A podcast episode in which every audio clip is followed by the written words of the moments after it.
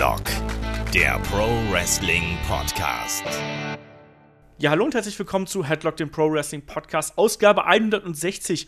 Heute mit dem Thema Faszination Live Wrestling. Also wir sprechen darüber, was macht Live Wrestling gerade so besonders. Also gerade im Vergleich zu dem Erlebnis vorm TV, was ist da anders, wenn man live in der Halle ist und das einfach so miterlebt. Denn wenn ihr diesen Podcast hört, dann sind wir wahrscheinlich noch entweder mitten beim Karat von WXW oder wir sind gerade so dabei, die Nachwehen zu verarbeiten, sagen wir es einfach mal so. Zum Ende des Podcasts gibt es natürlich wie immer eure Fragen, unsere Antworten.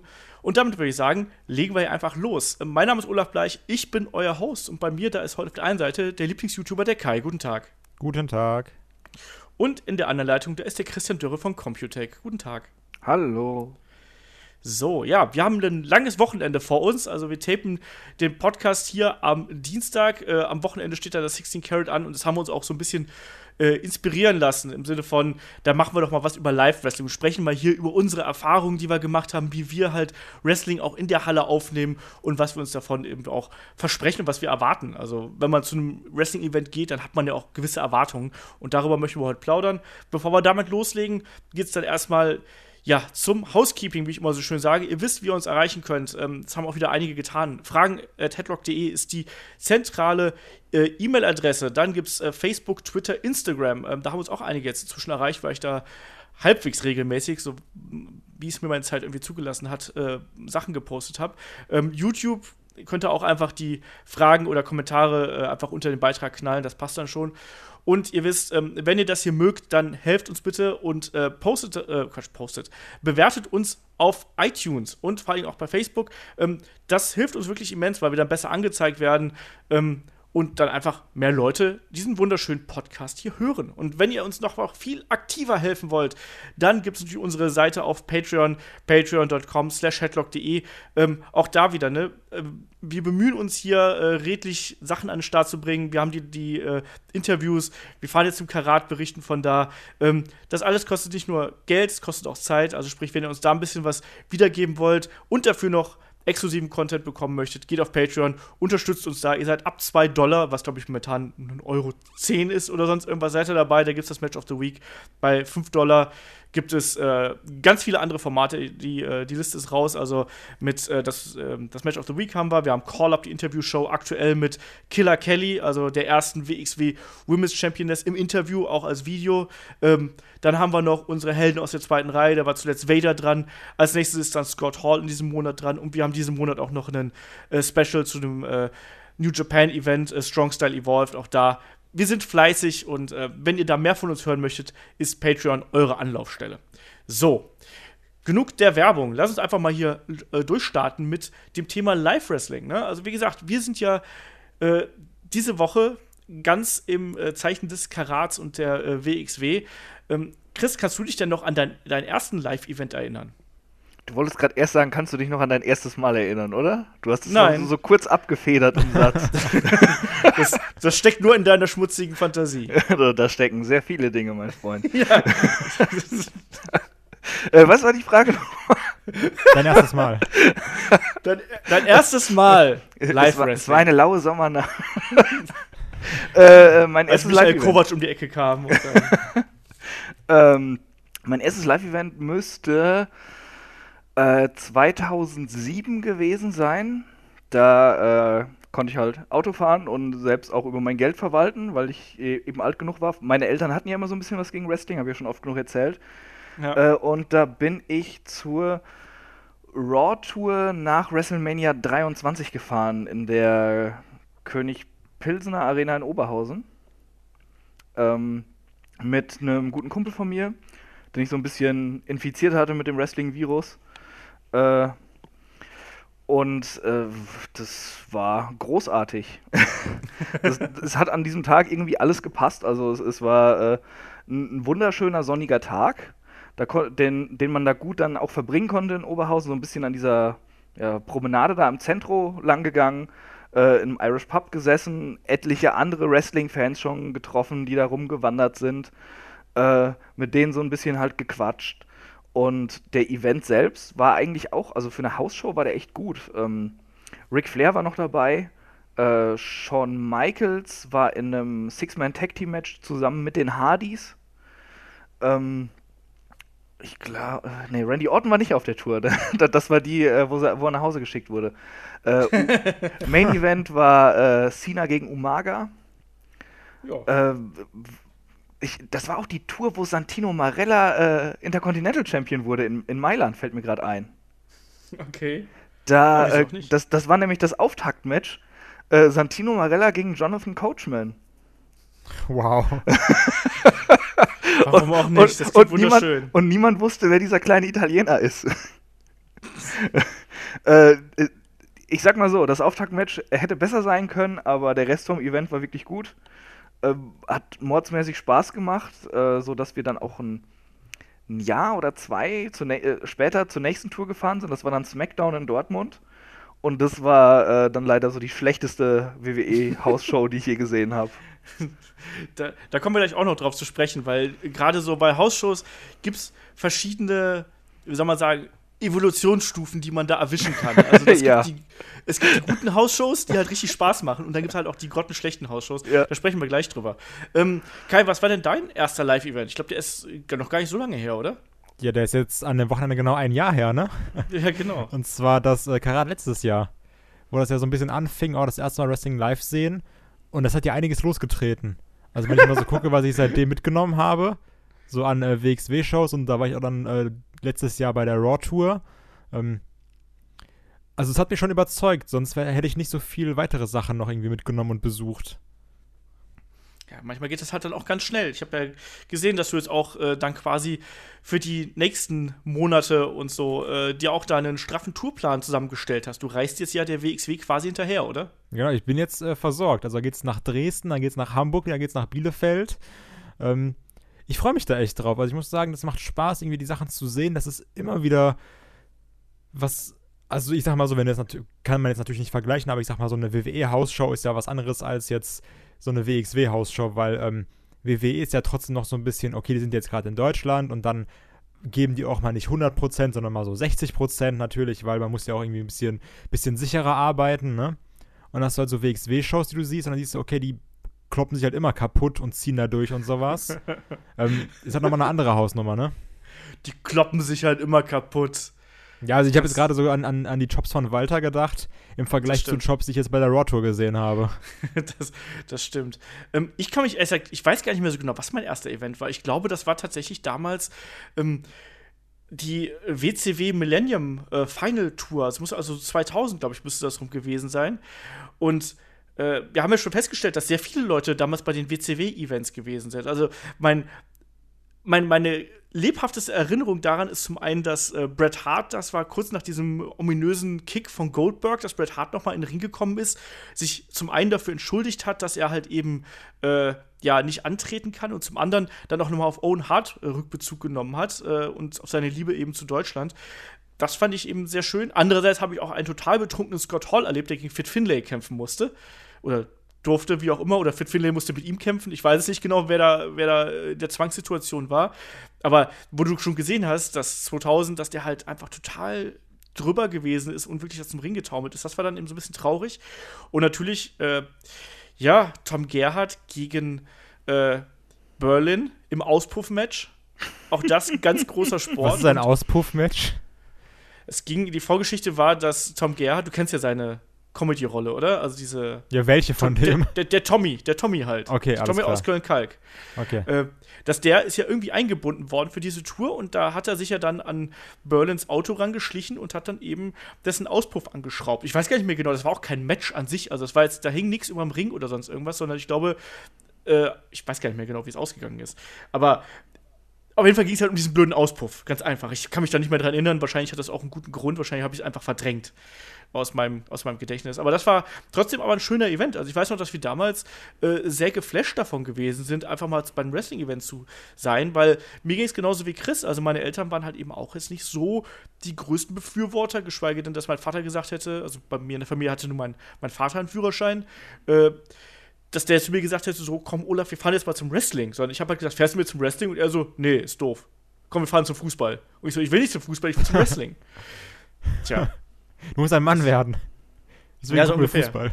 Ja, so ungefähr, deswegen. Und das ist dann äh, irgendwie immer im Sande verlaufen. Selbst wenn ich ihn dann mal so weit hatte, dass man dann äh, zum Wrestling gehen könnte, dann hat man es trotzdem irgendwie nicht geschafft, Tickets zu organisieren oder sonst irgendwas, weil das natürlich so auf dem Dorf auch gar nicht so einfach gewesen ist. Ähm, ja, was unterscheidet denn so gerade das, äh, das Live-Erlebnis vom TV-Erlebnis für euch, Chris? Ähm, ja, das, das hört sich jetzt äh, ziemlich bedeutungslos an, wenn man das so sagt, aber es ist einfach dieses Mittendrin-Gefühl. Man, äh, man hat halt Gleichgesinnte um sich schon mal, mit denen man eben die, diese Matches und diese Momente, wenn sie denn kommen, dann zusammen erlebt oder auch durchlebt e einfach. Und äh, man leidet zusammen, man jubelt zusammen, man peitscht äh, der, den Publikumsliebling zusammen nach vorne, äh, boot den Heel aus, man, man kommt sich vor, als wäre man Teil der Show und man wird sehr schnell da drin einfach gefangen. Man macht automatisch mit. Also ich, ich glaube, in meiner, äh, bei jetzt bei meiner ersten Show habe ich irgendwie anfangs so gar nichts gemacht und dann hinterher so bei den letzten Matches bin ich auch immer weiter aufgetaut. Man, man wird irgendwie so ein bisschen von dieser Stimmung erfasst, äh, macht mit, sieht, was die anderen um einen rum machen und äh, die, die meisten Leute sind halt auch einfach gut drauf. Man, man feiert das eben zusammen, dass man diesen Event da gerade äh, mitmacht. Und äh, zumindest bei WWE ist es so, dass es mehr so ein bisschen ja, Partystimmung ist. Man will die Stars zusammen sehen eben. Und äh, beim, beim Indie-Wrestling oder Euro-Wrestling dann äh, ist es klar ein bisschen äh, smarkiger, aber es ist trotzdem äh, so, und, und, ein bisschen derber vielleicht. Aber es ist auch äh, auf gewisse Weise auch immer sehr herzlich einfach. Man, man trifft immer die gleichen Leute und so. Ähm, das, ja, das, man hat so seine, seine kleine Wrestling-Familie gerade dann um sich. Ja, du hast gerade etwas äh, markiger und so angesprochen. Smarkiger. Äh, smarkiger, ja. Äh, Kai, du als alter Türsteher-Chanter, ähm, was sagst du denn dazu? Ach ja, einfach, mit, einfach Olaf richtig unangenehm mit Chance berühren, das ist mein Ding. Und dann freue ich aufs Karat. Ich habe ich hab Sachen vorbereitet. Ich habe eine Liste, ne? Kennst du die Liste von Jericho mit seinen 1001 Griffen? Meine ist noch länger. Ähm, Zur Erklärung, Kai und Dominik, glaube ich, waren das beim letzten Mal, standen, also ich habe gesessen und die standen beide hinter mir nach, äh, ich weiß gar nicht, war das, war das beim Karat? Nee, das war ähm, Tag, Tag League? League? Genau. Ich weiß gar nicht mehr, was ihr zu Bad Bones gerufen habt, aber irgendwas mit Türsteher. Wir haben gerufen, du hast nur Türsteher-Tattoos. Das war's. Das war's. Ach ja, das war witzig. Ähm, Kai, schreist du denn auch den Fernseher an, wenn du äh, zu Hause dir einen WWE-Pay-Per-View oder WXW Now oder sonst irgendwas anschaust? Ja, das ist so ein bisschen das Problem. Ich finde, das hat auch gerade äh, Chris sehr schön beschrieben, weil ähm, wenn du in der Halle bist, dieses mittendrin sein, das ist halt immer eine ganz andere Sache, weil du bist auch nicht abgelenkt, sage ich jetzt mal. Du bist wirklich nur auf dieses Match fokussiert. Du nimmst auch die Zeit gar nicht so wahr. Ich sag, also ich sag mal, wir, wir alle kennen das ja, wenn du jetzt irgendwie Raw guckst oder sowas, außer du siehst halt ein Match, wo du wirklich komplett drin bist. Aber ganz häufig sagst du so, ach, hier gucke ich mal kurz aufs Handy, gucke ich noch mal kurz irgendwie bei Facebook rein oder sowas. Oh, was wurde denn da gerade bei WhatsApp geschrieben? Und das hast du in der Halle eben nicht. Du, du bist wirklich voll und ganz fokussiert auf das Geschehen, was gerade vor dir ist. Also wie so ein Live-Public Viewing, sage ich jetzt mal, wo du auch noch die Stimmung mitnehmen kannst. Und du kannst alleine, oder das ist relativ schwer, durch den Fernseher allein diese Stimmung zu übertragen auf den Zuschauer. Also man hat das all, bestimmt mal natürlich, wenn du jetzt sagst, irgendwie Mike, Shawn Michaels gegen Undertaker, da gibt es halt welches, da bist du drin oder AJ Styles gegen Cena oder keine Ahnung was. Ähm, aber ich sag mal, selbst mittelmäßige Matches sind in der Halle immer noch viel emotionaler als vielleicht ein relativ solides Match am Fernsehen, finde ich. Ja, ich finde halt eben, dass Live-Wrestling hat immer was von einem, also das ist für mich dann wirklich das Ereignis, weil man freut sich ja eigentlich auch schon die gesamte Woche drauf. Also gerade wenn das halt wirklich irgendwas Großes ist, also jetzt, egal ob es jetzt das Karat ist oder ob es jetzt auch eine Hausshow ist, man bereitet sich ja darauf vor. Das ist ja eigentlich auch der gesamte Tag steht ja dann auch so im Zeichen dieses Events und sagst dann ja, du stehst ja eigentlich morgens auf und weißt, okay, ich vielleicht arbeite ich nur bis vier oder so oder äh, nur bis fünf und dann fahre ich zur Halle und dann gehe ich dahin und dann treffe ich mich dann eben mit Freunden und das ist eben tatsächlich ein Ereignis und ähm, das das ist halt eben genau das. Ne? Es ist dann eben ein Ereignis und das Erlebnis vom Fernseher ist natürlich dann viel, ja, wie soll ich sagen, ähm, indirekter natürlich auch. Ne? Also du sitzt halt davor, du konsumierst nur und du bist dann eben keiner, der eben wirklich ein aktiver Teil der Show sein kann. Selbst wenn man, finde ich, bei einer Wrestling-Show ist und nicht ruft oder sonst irgendwas. Also zum Beispiel ich, ich klatsche nur. Also ich habe, glaube ich, in meiner, in meiner Wrestling-Zeit. Das für Tor. Das nee, war aber ein schöner ich, Move. ja, ich, äh, ich äh, ne, so hurra, hurra. Ähm, nein, aber, aber das, das, das Ding ist doch, es, es kommt immer darauf an, was, was man halt eben für, für, für ein Typ-Fan ist. Da kommen wir gleich auch Choppe noch mal er drauf ihn weiter. Ja, genau, so shoppe, so shoppe er ihn härter. ähm, aber, aber, also, wenn, wenn, wenn bei mir braucht es halt einiges, damit ich halt auch wirklich da äh, so in die, in, die Rub in die Bubble komplett so eintauche und ähm, bis ich dann so weit aufgetaut bin, dass ich auch mal rufe. Bei mir ist halt so das Klatschen die natürlichste ähm, Aktion, aber worauf ich halt hinaus will, ist, das finde ich, das TV-Erlebnis ist halt was Passives. Das nimmst du halt eben war und wie Kai auch gerade gesagt hat, du wirst schneller abgelenkt, ne? Egal, ob es jetzt irgendwie, keine Ahnung, wenn die Katze vorbeiläuft, oh Katze, ne? Oder, ne? Oder wenn es halt die Tür klingelt oder sonst irgendwas. Ähm, während beim Wrestling laufen A wenig Katzen im Saal natürlich herum. Und ähm, selbst wenn du mit jemand anderem sprichst in dem Moment, ist es ja dann trotzdem so, dass es geht dann eigentlich nur ums Wrestling. Und das finde ich auch das Interessante an der Sache, oder?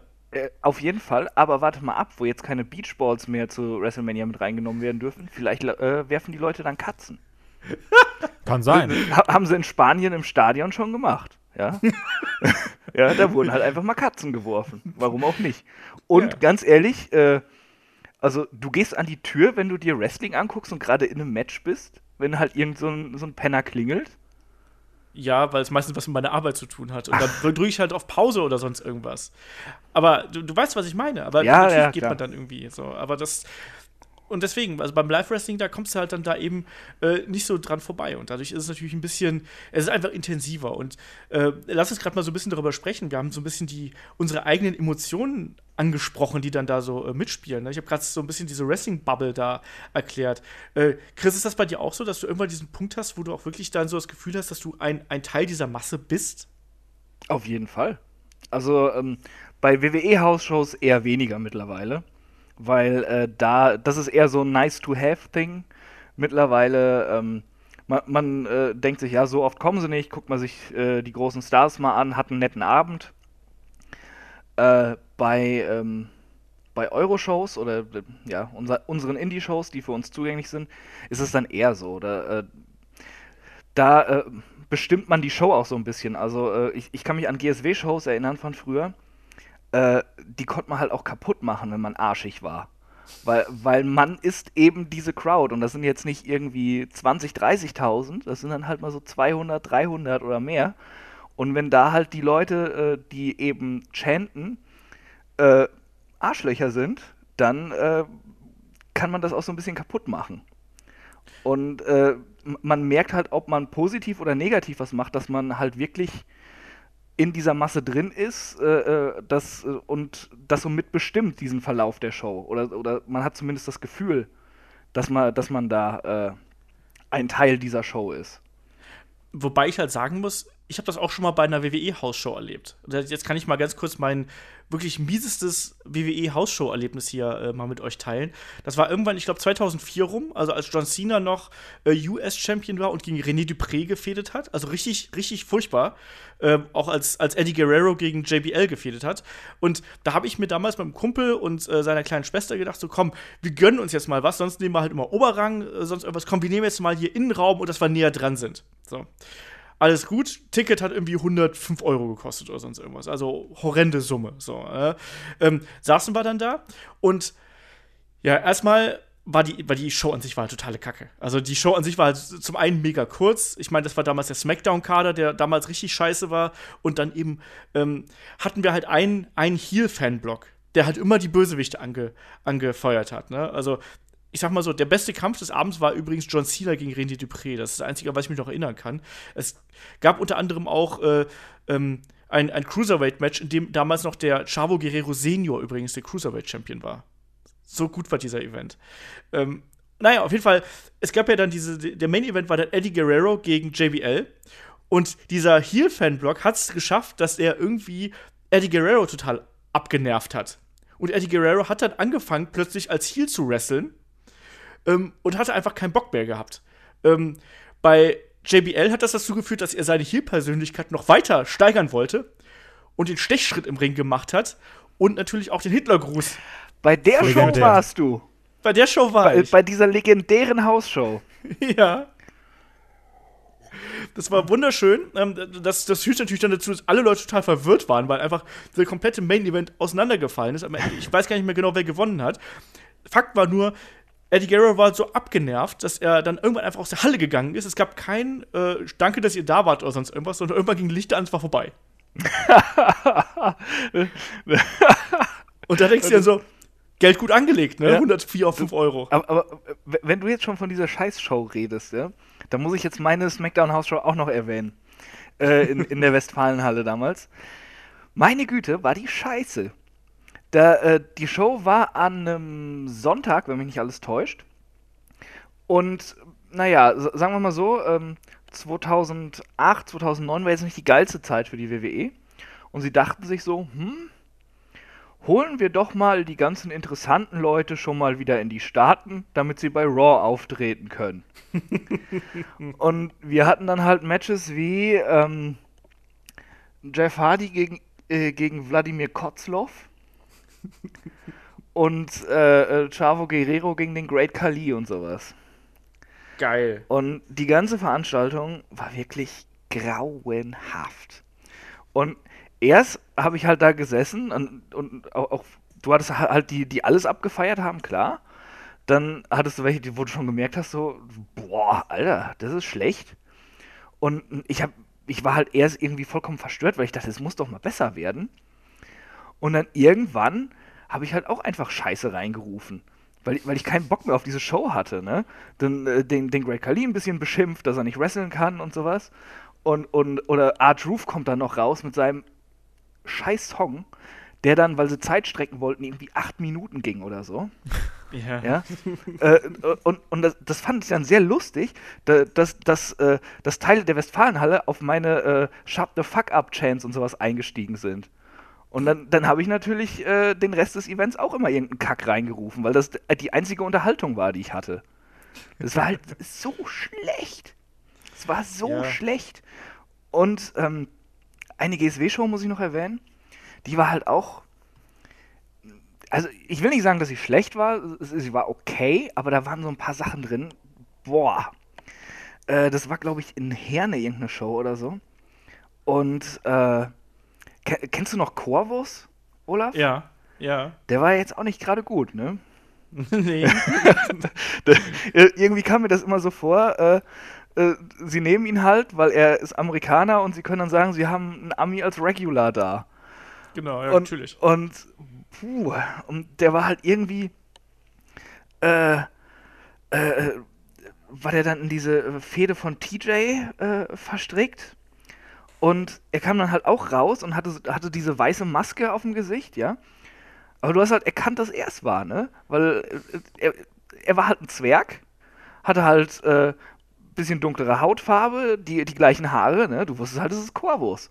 Und dann macht er irgendwas und nimmt sich so theatralisch die Maske ab. Und es reagiert halt niemand, weil jeder verkackt nochmal wusste, das ist Corvus. Das ist so alles ruhig in der Halle. Und dann habe ich einfach nur so reingerufen, oh mein Gott, es ist Corvus. Damit hätte ich ja nie gerechnet. Und, und es fangen halt etliche Leute an zu lachen. Da hast du halt eigentlich voll Scheiße von mir, weil ich diesen Moment versaut habe, den die GSW da offenbar bringen wollte. Aber das war halt auch so kacke. ja, also das kann halt eben auch mal ne, passieren. Gerade so bei den kleineren Indie-Wrestling-Shows, gerade früher. Also bei den Euro-Wrestling-Shows früher, die waren halt auch wirklich teilweise richtig schlecht. Also das muss man eben auch mal sagen. Ich kann mich noch daran erinnern, ich war mal bei einer WXW-Show, da war am, am, am Samstag gab, sollte es eigentlich irgendwie ähm, WXW versus Noah geben. Das war super geil, muss ich ganz ehrlich sagen. Das war ein Top-Event mit, äh, da war Kenta Kobashi dabei, da war ein Jay Briscoe dabei. Ähm, super geil. Am Abend vorher gab es dann eben noch eine kleinere Show und ich habe halt mit dem Kumpel gedacht, so komm, wenn wir eh schon da sind und eh, dann machen wir ein Wrestling-Wochenende und nehmen beide Abende mit. Und das war ein Riesenfehler. Also, da war dann zwischendurch, war da wirklich auch so ein Kampf dabei, wo du gesagt hast, Alter, was, was passiert denn jetzt hier? So, ähm, da gab es dann auch noch so Leute wie, wie eine Mark Slater, die kennt, glaube ich, keiner mehr hier, aber die halt überhaupt nichts konnten einfach und die inzwischen auch zum Glück großteils aus dem Wrestling verschwunden sind. Ähm, und immerhin gab es dann einen, einen akzeptablen Main-Event mit äh, Chris Hero damals noch, also Cassius Ono, um wieder so ein bisschen äh, weg von der ganz nerdigen Schiene zu gehen. Aber wir haben gerade so ein bisschen angesprochen, also Hausshows oder, oder äh, nicht Hausshows. Äh, Kai, du warst jetzt ja auch schon bei, bei Hausshows äh, dabei, glaube ich. Ich glaube, du warst bei einer dabei, oder? Genau. Ja. Ähm, was hat dich dazu bewogen, ein Ticket für eine Hausshow zu kaufen? War es nur der, dieser wirklich dieser Star-Faktor oder hast du gesagt, ich gehe jetzt dahin und will eine geile Wrestling-Show sehen? Das Problem ist einfach, dass ich da schon relativ lange hingehen wollte. Aber äh, viele meiner Freunde sind einfach nicht so reich wie ich. Nein. einfach mal einen droppen. Nein, ähm, das Problem ist einfach wirklich, ähm, dass viele so gesagt haben, sind wir mal ehrlich, ja, ist schon arschteuer, ne? So ein Ticket für äh, WWE. Also das ist schon so Preis-Leistung schwierig. Ist eigentlich wirklich so, dass du sagst, ich will die mal live sehen. Ähm, und dann hat er, weil ich da auch immer so war, so, boah, jetzt wirklich 150 Euro für so eine richtig geile Karte, oh, weiß ich nicht. Also, ich gebe zwar häufig Geld für Scheiße aus und denke auch wenn ich nach dabei, aber manchmal, dann war ich dabei so, boah, ob sich das jetzt lohnt, weiß ich nicht. Und dann hatte meine Freundin die einfach gekauft und mir die zum Geburtstag geschenkt. Und dann war so, okay, gehe ich halt hin, ne? Das ist ein super Geschenk. Ähm, und ich war dann auch natürlich direkt begeistert, also weil es war auch eine spaßige Show, die, die war auch super gut. Also ich habe halt eine Asuka live gesehen, ne? Ähm, dann habe ich noch gesehen, irgendwie Matt Hardy, also äh, Woken Matt, was auch immer, gegen The Miz um den IC-Titel. Das war auch ein super spaßiges Match. Dann Braun Strowman, das macht halt Bock. Und dann irgendwie hast du noch dann äh, New Day dabei gehabt und Shit, die durch die Crowd reingekommen sind und sowas. Das war schon ganz geil, weil das war vor das Survivor Series. Und mhm. ähm, die Sache ist aber, was ich auch sagen musste, ich glaube, so gerade von den Sachen, die ich von euch gehört habe, sind halt erstmal Hausshows sind Licht und Schatten, also so, du kannst halt, musst Glück haben, aber auch gerade die Crowds, weil halt auch die Sachen, die äh, Chris gerade gesagt hat, ähm, so, er war ja jetzt ja anscheinend auch manchmal so das Arschloch, sag ich mal. Äh, ähm, weil, weil die Show mir keine andere Wahl gelassen hat, ja. Normalerweise ja, bin ich okay. sehr nett bei Shows. Aber es gibt ja wirklich immer Leute, die können dir, die können einem auch eine Show kaputt machen, ne? Und Auf jeden Fall. Die hatten wir jetzt da zum Beispiel nicht bei. Und deswegen habe ich auch gesagt, okay, zu SmackDown gehe ich jetzt halt auch. Das ist auch im Mai. So, da freue ich mich auch super drauf, weil ich hoffe, irgendwie einen AJ und Nakamura zu sehen. Ähm, aber um jetzt nochmal diesen, weil ich fand das gerade ganz interessant, was Chris gesagt hat, nochmal diesen Bogen zu schlagen, zu Leuten, die einem auch sowas kaputt machen können. Ähm, daran kannst du dich sicherlich auch noch erinnern, wo wir dann in Köln waren bei Progress und Shortcut. Dieser mhm. Typ, der rechts von uns stand und einfach nur gechattet hat, um, um auf sich selber aufmerksam zu machen. So dieses, oh, ich ja, feiere mich so halt Leute, selber ab. Und ähm, klar, bei einer WWE-Show hast du es, ich sag mal, insofern weniger, weil es in der Maske, ach, in der Maske ein bisschen mehr untergeht. Also in der bei, Masse. In, ich habe jetzt zweimal Maske gesagt, richtig dumm. Ich, ich, ich bin noch bei Corvus. Der lässt mich nicht los. Nein, ähm, weil das eben Die, da bei so, bei so, einer Menge von tausend Leuten geht es halt eher unter. Aber dann bei, ja. bei dieser Progress-Show, wo, wie viel waren da? 500 oder sowas? Keine Ahnung, ich kann das schlecht einschätzen. Irgendwie so, ja. Der dann einfach immer irgendeine Scheiße gestanden hat. Und ich weiß, wir waren. Stimmt, Chris war sogar auch dabei, fällt mir gerade ein. Ja, natürlich war ich auch dabei, ja. du Penner. Und wir waren alle so, ey, halt doch mal dein Maul, bitte. So, weil das hat, das hat nichts zur Stimmung beigetragen. Das war nicht nach dem Motto, oh, mir gefällt das gerade nicht, ich möchte irgendwie meinen mein Unmut breit machen, sondern es war wirklich nur, guck mal, was für ein cooler Typ ich bin. Und ja, also, das hast du aber auch bei Hausshows manchmal ganz gerne. Also, ja, deswegen ich, sagen, ja, ich hatte halt Glück, dass ich nicht so einen hatte, boah, jetzt, als ich boah. bei Raw war. In Nürnberg, ne? Äh, vor, vor, keine Ahnung, zwei, drei Jahren oder so bei einer Hausshow. Da hatten wir irgendwie zwei Reihen vor uns oder so. Leute sitzen, ne, den hast du halt schon angesehen, dass, dass sie nicht ganz sauber ticken, ne? Äh, es gibt ja so Menschen, denen sieht man halt an, dass sie ein bisschen doof sind. Und die, die saßen halt alle da in Ringrichter-Shirts und hatten irgendein riesiges Plakat. Von mir aus können sie das mal hochheben, dass ich mal kurz nichts sehe. Ist, ist mir ja wurscht, ja. So, sollen sie ihren Spaß haben. Aber diese Heckenpenner fingen dann an, bei jedem Pinfall, ja. D dieses Plakat, 1, 2, 3 drauf, oder was? Dieses Plakat hoch. Ja, was weiß ich, was da stand, ja. Äh, vielleicht auch äh, äh, Grüße an Oma Hilde. Weiß ich nicht. The guy behind me can't see. Aber jedes Mal beim Pinfall halten die das Ding hoch und du siehst nicht, ob einer auskickt, ob irgendwas sonst passiert oder so, ne? Und dann habe ich irgendwie irgendwann mal runtergerufen, ob sie es mal sein lassen könnten. Keine Reaktion. Dann nächstes Match machen sie es wieder. Äh, habe ich gesagt, jetzt nehmt doch mal euer Schild runter. Laut genug. Nö, keine Reaktion. Beim nächsten Match habe ich, hab ich dann gesagt, dass sie ihr Schild runternehmen so, äh, sollen, weil ich es ihnen sonst ins Maul stopfe. Und auf einmal, ja, das kann man auch freundlich sagen. Ey, boah. Merkst du was? Ja, äh, da, da Das war ich ja- echt kurz davor, einen Mord zu begehen. Und Kollege Fistrich sitzt neben mir. Ho, ho, ho, der Dörre kann aber ganz schön abgehen. Da, da, da hätte ich dem Grüße am liebsten auch noch das Schild reingeschoben. Ähm, wie findet ihr es denn generell, wenn, wenn, wenn Fans äh, Schilder mitbringen? Also ich meine, das haben wir jetzt ja teilweise auch bei den kleineren Shows, dass dann zumindest so Zettel mitgebracht werden. Äh, früher war das ja gang und gäbe, inzwischen ist es ja weniger geworden. Kai, vermisst du sowas? Brauchst du sowas? Findest du das gut? Also ich sag mal so, wenn du jetzt nochmal irgendwie Raw-Episoden guckst von vor zehn Jahren oder sowas oder auch von vor acht Jahren, sieben Jahren, ähm, oder jetzt generell Attitude Era, da war ja das, die Crowd war voll mit Schildern. Also du hast, jeder, jeder zweite hat ein Schild dabei gehabt, hochgehalten mit irgendwas drauf.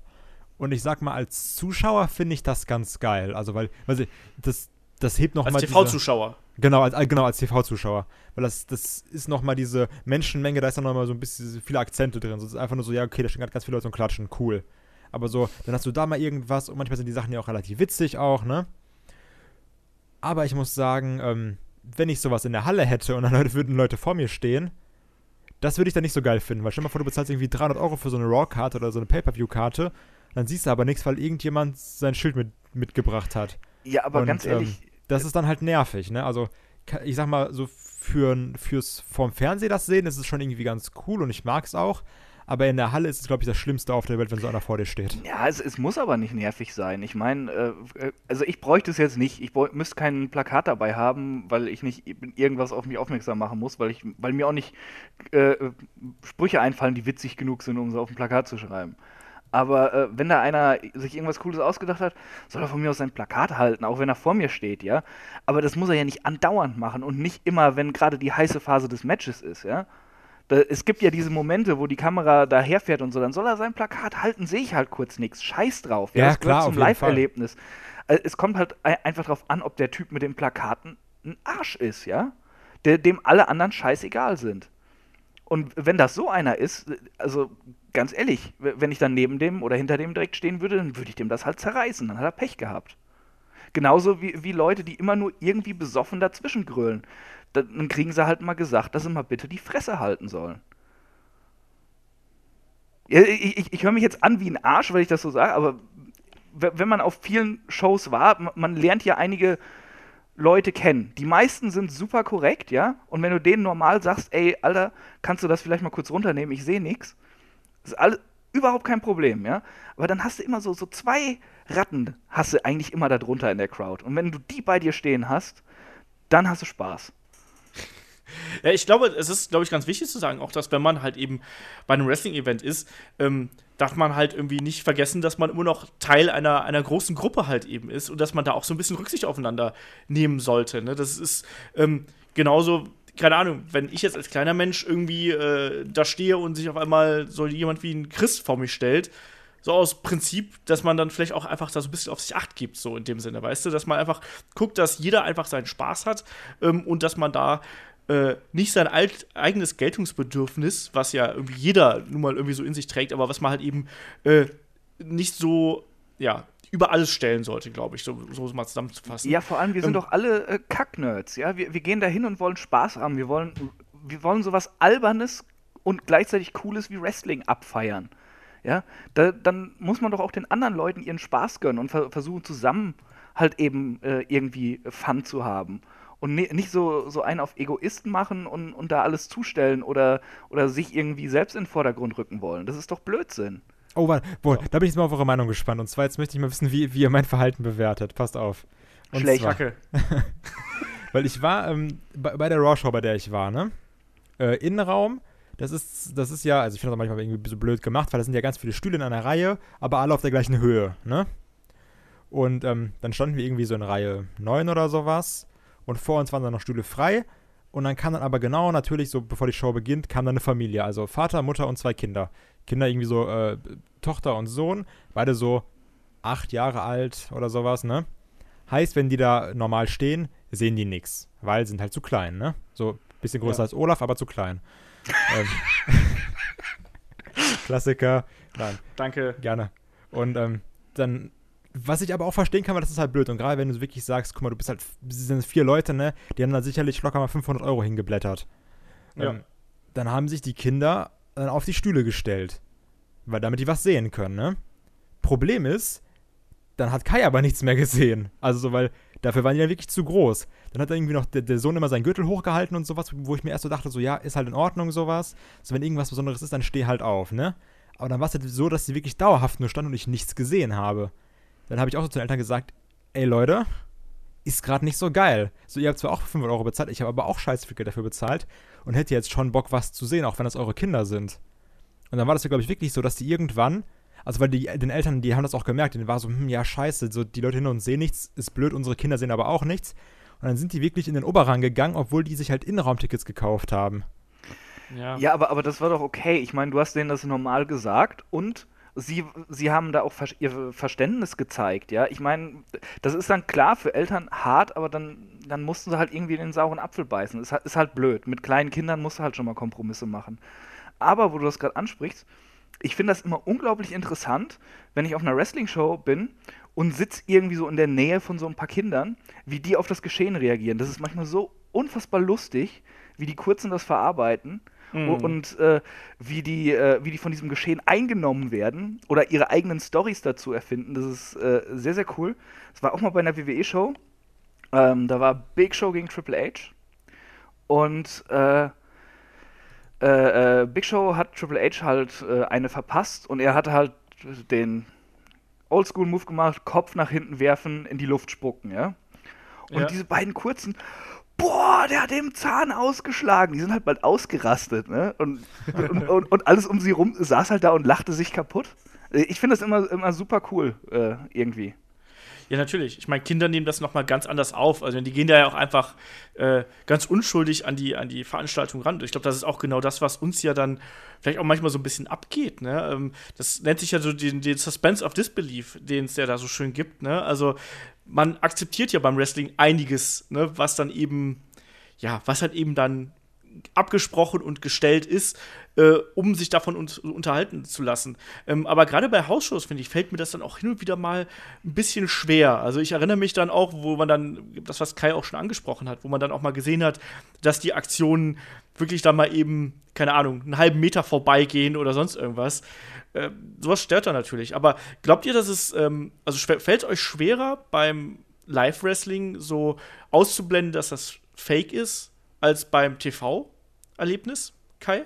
Nee, gar, also ich finde, beim Live-Wrestling ist es an sich, also jetzt mal ab, abgesehen von diesen WWE-Hausshows, wo sie wirklich sagen, wir fahren jetzt einfach ein seichteres Programm, ne? Ähm, aber an sich ist es, finde ich, sogar beim Live-Wrestling schwerer, Sachen zu sehen, so nach dem Motto, oh, das ist fake. Ähm, weil ich sage jetzt mal so ganz bekannt, wenn die Kamera einfach bei einem Five-Knuckle-Shuffle blöd liegt, siehst du, okay, der haut daneben. Ähm, bei einem, beim Live-Wrestling ist es so, du hast nicht mal diesen, diesen Kamerawinkel, der jetzt so nah drauf fällt. Du bist ja einfach noch ein bisschen weiter weg, wodurch auch viele Sachen ähm, untergehen. Dadurch mhm. finde ich sogar beim Live-Wrestling, wenn du noch die Geräusche dabei hörst, die dann nochmal ganz anders sind als jetzt natürlich vorm Fernseher, wirkt das für mich in der Halle teilweise sogar in Anführungsstrichen realer als vorm Fernseher. Ja, du sagst auch gerade was, was ganz wichtig ist, auch die Geräuschkulisse ist ja dann natürlich wichtig. Ne? Also, ähm, als ich zum ersten Mal, also bei den, bei den Hausshows zum Beispiel, ist der Ring ja relativ weit weg, auch begründet einfach durch die Größe der Halle. Wenn du zum ersten Mal zu einer ähm, kleineren Show gehst und wirklich dann nah am Ring stehst, fühlt sich das ja auch echt ganz anders an. Und das knallt ja dann auch äh, extrem teilweise. Ähm, ich kann mich noch gut daran erinnern, als ich erstmal bei WXW war, habe ich mich mega erschrocken und ich wollte gar nicht zu dicht an den Ring gehen, weil ich äh, A, Angst davor hatte, dass ich einen Wrestler abkriege, was ich dann übrigens trotzdem abbekommen habe, wollte ich mal so erwähnt haben. Ähm, und B, weil ich auch dieses Knallen so beeindruckend fand. Also, äh, Chris, wie ist das bei dir? Also, sowohl was die Akustik angeht, als auch was so diese, ja, äh, dieses echt, als echt wahrnehmen angeht. Ich, ich sehe es eigentlich so wie Kai. Also ähm, bei einer WWE-Hausshow, da lasse ich mich berieseln. Da, wenn man halt viele Jahre Wrestling guckt und auch schon mal auf mehreren Shows war und so, dann fällt einem halt auch schon mal auf, ah ja, gut, da nehmen sie nochmal einen Fuß vom Gas und so. Aber ich versuche das eigentlich immer auszublenden. Und äh, bei Euroshows, wo sie halt wirklich ihr, ja, ihr richtiges Programm fahren, eben ihre großen Events, da, äh, da bin ich meistens halt wirklich drin. Da muss ein Match schon wirklich irgendwie einen richtigen Knacks drin haben oder wirklich schlecht sein, dass ich dann rausgezogen werde und äh, anfange irgendwie rumzuanalysieren in, in meinem Kopf und, und mir denke, äh, das ist gebotcht und, und das ist blöd und äh, äh, das muss doch nicht sein oder wie grün ist der denn bitte oder sowas dann. Also bei, bei einer WXW-Show oder so ist es eigentlich so gut wie noch nie vorgekommen, dass ich da mal irgendwie so diesen Suspense of Disbelief verloren habe. Ja, ist ganz, ganz selten. Also ich kann mich auch da an, an ganz wenige äh, Momente erinnern. Ähm, aber ich, hätte, ich hab, Darf ich einmal kurz noch eine Frage einwerfen? Ja, wirf ein. Okay, und zwar ähm, jetzt nämlich gerade in Bezug auf WWE-Shows, weil das sind ja auch teilweise Sachen, die man im Fernsehen schon relativ häufig gesehen hat. Also so, hm, ja, okay, so, das nimmt man so als gegeben hin. Wenn du dann die Sache aber live miterlebst, denkst du dir so, okay, das ist jetzt live nochmal viel krasser als ähm, im Fernsehen. Und zwar, worauf ich da anspiele. Zum einen war das ähm, der Entrance von einem Finn Baylor live. Wenn du so wirklich dieses Aufblitzen der Lichter siehst und wenn dann alle so ihre Arme in die Luft strecken, das ist in der Halle nochmal ein ganz anderes Gefühl. Und was eine der geilsten Sachen war, was ich nie gedacht hätte, ähm, in der Halle der Entrance von einem Bray Wyatt. Also, mhm. wie hält dann die Halle erstmal? So die ganzen Taschenlampen auf dem Handy, das merkt man irgendwie sonst gar nicht aber auch, was das für ein Gefühl ist, Teil dieser, dieser Masse zu sein, die da diese Lichter machen. Also, das ist, weil wenn du es vom Fernsehen siehst, so, ja, okay, sieht schon ganz cool aus, aber wirklich mittendrin zu sein, das ist nochmal ein ganz anderes Erlebnis. Ich weiß nicht, ob ihr sowas auch hattet, wenn ihr, ihr habt nochmal noch mal andere Entrances mitgenommen als ich oder andere Erlebnisse. Doch, auf, auf jeden Fall, auch äh, gerade bei WrestleMania dann die Entrances. Da äh, hatte ich teilweise so hart Gänsehaut einfach nur. Im letzten Jahr äh, bei, bei WrestleMania, äh, die Show fing ja an mit äh, AJ Styles gegen Shane. Und äh, als AJ Styles rauskam, das war erstmal eh geil. Äh, AJ live sehen, großes Match und so. Und äh, auf einmal fing halt etliche in diesem Stadion an, diesen Song mitzusingen. Das war schon cool.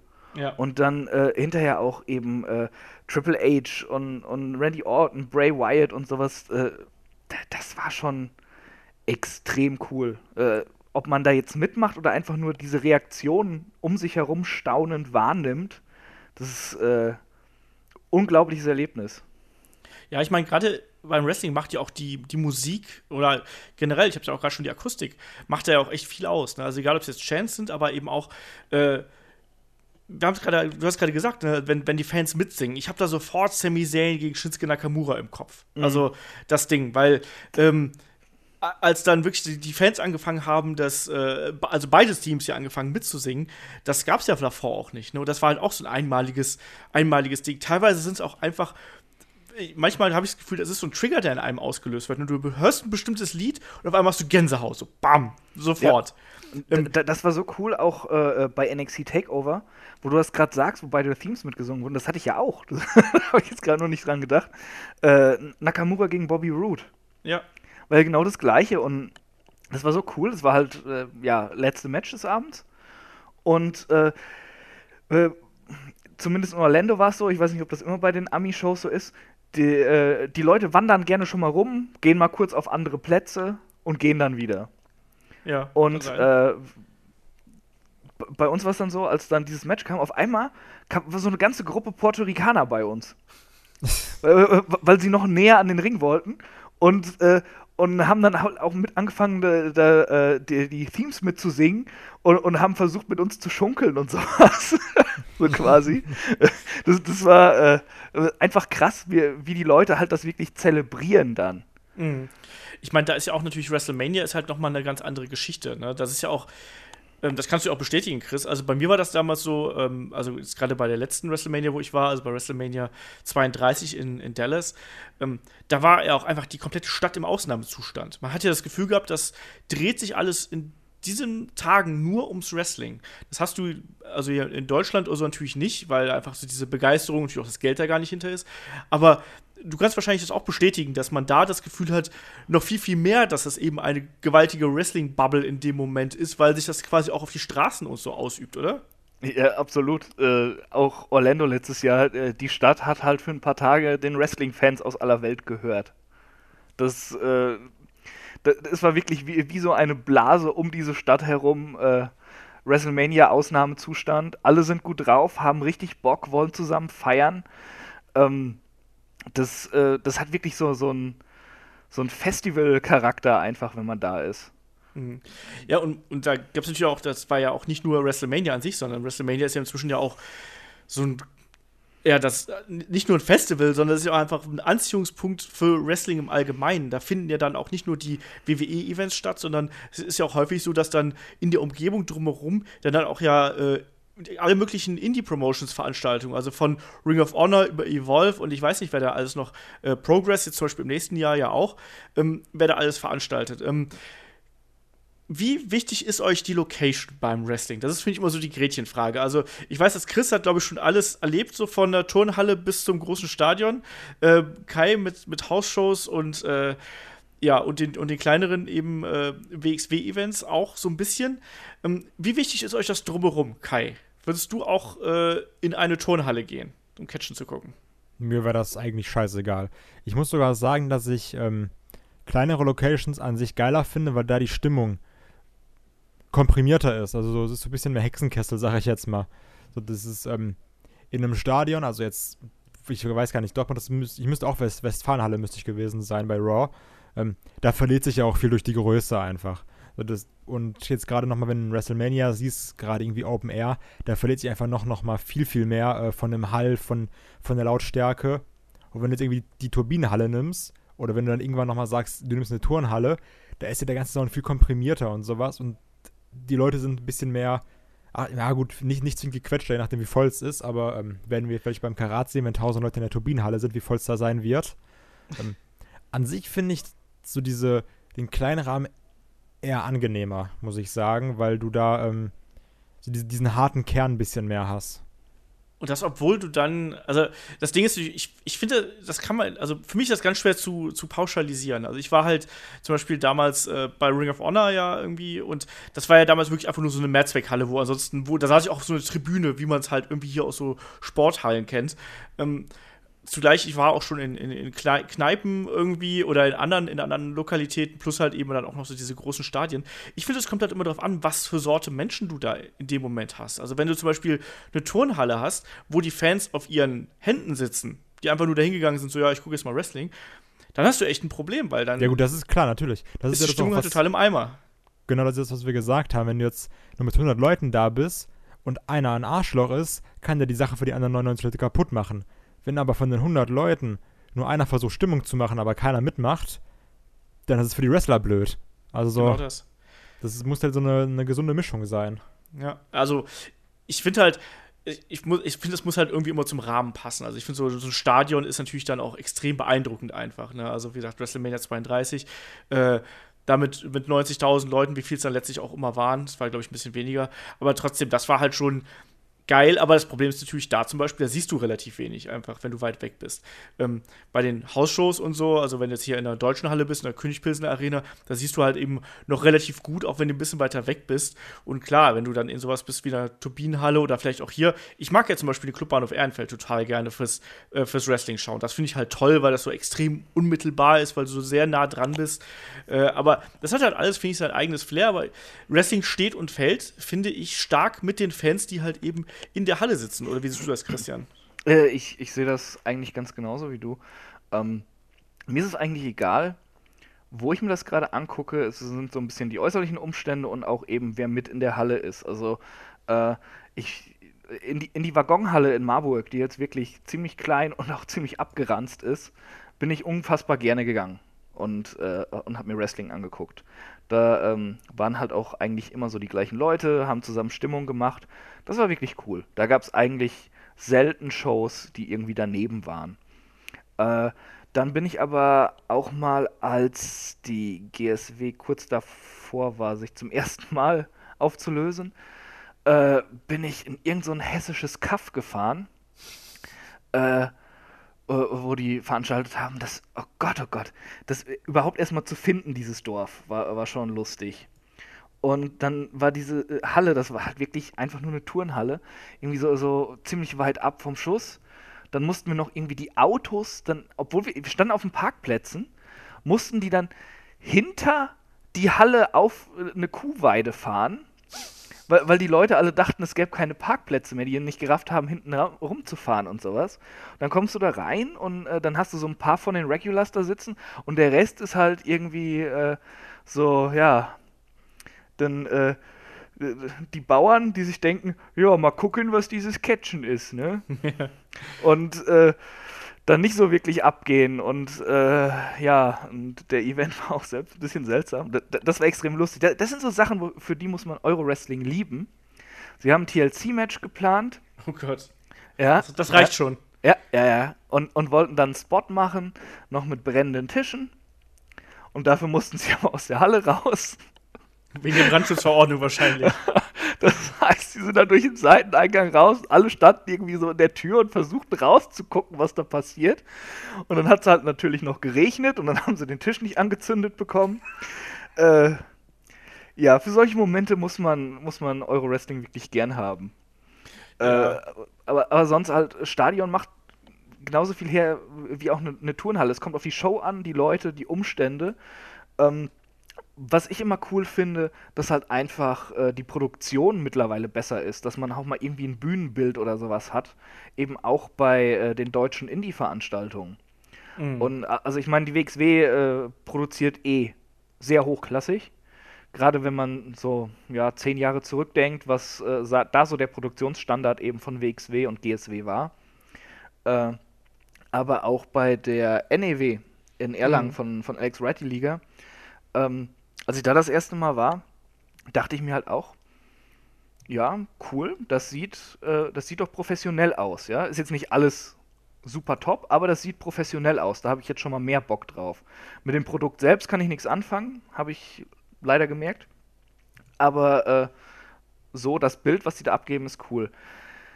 Allerdings, auch wenn ich alles irgendwie gut finden kann, ich habe mittlerweile, jetzt wo ich ja auch leider 30 bin, nicht mehr ganz so viel Bock, mich in eine äh, eiskalte Turnhalle zu setzen, wie es noch vor zehn Jahren war. Ja, man stellt ja auch irgendwann Ansprüche. Irgendwann merkt man auch, dass so drei Tage stehen nicht so richtig geil ist oder sonst irgendwas. Also mhm. Also irgendwann, dann hat man da doch ganz gern Sitzplatz. Ähm, wart ihr eigentlich schon mal auf einer Open-Air-Veranstaltung? Es gibt ja ganz, ganz selten mal Open-Air-Wrestling. Also äh, die GWF zum Beispiel hat das letztes Jahr ja probiert. Ich meine, die WrestleManias zuletzt waren ja auch ähm, mehr oder minder Open-Air in irgendeiner Form. Äh, ich mag das eigentlich immer ganz gerne, äh, je nachdem, wie das halt gelöst ist. Chris, wie hast du das letztes Jahr bei WrestleMania zum Beispiel aufgenommen? Äh, ich fand das eigentlich ganz cool. Das ist mal was anderes. äh, ich hatte anfangs halt ein bisschen Angst, weil es, äh, es hieß, es könnte schwer regnen und die grauen Gewitterwolken kamen auf uns zugezogen. Es hat aber nur halt ein paar, paar Tröpfchen runtergelassen und ist wieder abgezogen, was schon mal ganz cool war. Also man, man kann sich da ordentlich in die Nesseln setzen, aber äh, an sich war es echt cool. Und was mich halt so ein bisschen fasziniert hat, weil wir jetzt auch nicht so nah dran waren, äh, wie eben der Sound so getragen wird durch das Stadion. Mhm. Es, es war, gerade da es auch noch ziemlich windig war, war es kaum möglich, irgendwie gleichmäßig einen Chant in diesem Stadion zu haben. Das war immer so ein bisschen versetzt, bis ja. dieser, dieser Sound zu einem getragen wurde. Auch äh, wenn irgendein heftiger Bump im Ring genommen wurde, dann hast du halt gesehen, wie er umgefallen ist. Und dann so eine ganze Zeit später kam erst eben dieser Soundfetzen bei dir an. Äh, war ein cooles Erlebnis. Also ich wüsste jetzt nicht, äh, ob das bei Indie-Shows dann auch so hinhaut. Keine ja, Ahnung. Das, das, Ding ist, also bei GWF war es ja dann wirklich so, da hat es ja dann auf halbem Wege angefangen zu regnen. Und da haben ja dann äh, Bad Bones John Klinger und äh, Brian Cage haben ja dann ihren Match quasi im Regen bestritten. Und haben dann eben mal so ganz locker das Match of the Night abgeliefert im Regen. Und ich glaube, den Kampf kann man sich auch noch auf YouTube anschauen. Also, wenn er da mal Bock drauf hat, was anderes zu sehen, das ist schon eine coole Ansicht. Ich finde halt vor allem auch, also sowohl live als auch, wenn du es dir am TV anschaust, ich finde ähm, so Open-Air-Veranstaltungen vor allem deswegen schön, ähm, weil sich die Lichtstimmung halt eben im Verlauf der Veranstaltung verändert. Gerade so bei einer WrestleMania, wo es dann am Anfang, die vielleicht dann über vier Stunden geht oder sonst irgendwas, wenn du dann am Anfang eben äh, ja noch quasi bei Tageslicht äh, die Entrances hast und die Matches hast und wenn du dann eben merkst, dass irgendwann dann die Sonne untergeht und dann kommen dann die großen Kämpfe. Ich finde, das passt zusammen. So, sofern man nicht jemand wie den Undertaker am helllichten Tag rausschickt, wie das bei WrestleMania, was war das, 31, glaube ich, gewesen ist, gegen Bray Wyatt. Ja, das wo die beiden das mit ihrem Grusel-Charakter da rauskamen, das fand ich natürlich ein bisschen doof. Aber trotz alledem, ich finde, so Open-Air-Veranstaltungen haben halt auch ihren eigenen Reiz, haben natürlich aber auch eben, ja, ähm, ein eigenes Risiko, muss man sozusagen. Ähm, wir haben so ein bisschen jetzt schon so ein bisschen drüber gesprochen, was Fan da sein und sowas ausmacht. Ähm, was wartet ihr eigentlich früher für, für Fantypen? Wart ihr so auf, wart ihr mal auf Autogrammstunden oder so, Kai? Wenn die auf Tour sind, dann war das ja, zumindest kenne ich das hier so, da war dann mal jemand im Kaufhof oder bei Saturn oder sonst irgendwas. Hast du dir mal Autogramme geholt? Also ich stand mal bei der Gamescom, da war ich auch noch äh, jünger. Ähm, ich glaube, da war ich, jetzt bin ich äh, 22, genau. Und da war ich, keine Ahnung, 15 oder so, also schon sieben Jahre her, bin ich sogar noch länger. Und zwar äh, auf der Gamescom stand ich mal relativ lange für ein The Miss-Autogramm an. Oh ja, das war da so hatte ich ein Interview mit dem übrigens. Aber da haben wir uns nicht gesehen. Mann, ey. Ähm, na, weil da war nämlich die Sache, ich weiß nicht, ob ich heute noch mal so Fan wäre, mich dafür so lange anzustellen, weil ich es auch manchmal ein bisschen komisch finde. Also ich, ich weiß nicht warum, aber irgendwie finde ich es manchmal befremdlich. Ich kann aber auch nicht erklären, warum. Ähm, das ist auch ganz subjektives Empfinden einfach. Aber ich denke mal, wenn jetzt irgendwie ein AJ Styles oder ein äh, CM Punk sitzen würde, würde ich da halt auch fünf Stunden stehen, ne? Also so, das ist immer ein bisschen abhängig. So manchmal, also was bewegt dich dazu, nochmal richtig, also jetzt richtig, richtig Fan zu sein? Und Mhm. ich glaube, das klingt zwar komisch, wenn, wenn ich es sage, aber je älter du da bist, umso weniger hast du dieses Empfinden nochmal, ich bin jetzt richtig Fan. So als 13-Jähriger würdest du dort überall hinrennen und sagen so, ey, das ist der und der, ich will ein Autogramm haben und sowas. So wie die Kinder bei den äh, Hausshows auch, wie Chris schon erzählt hat. Aber wenn dann irgendwann so 20 bist oder dann irgendwie 30, so wie ihr, dann denkst du so, ah, puh, weiß ich nicht. Also mir reicht jetzt auch so das, das Sparprogramm. Ich muss da jetzt nicht irgendwie ein Autogramm von dem haben.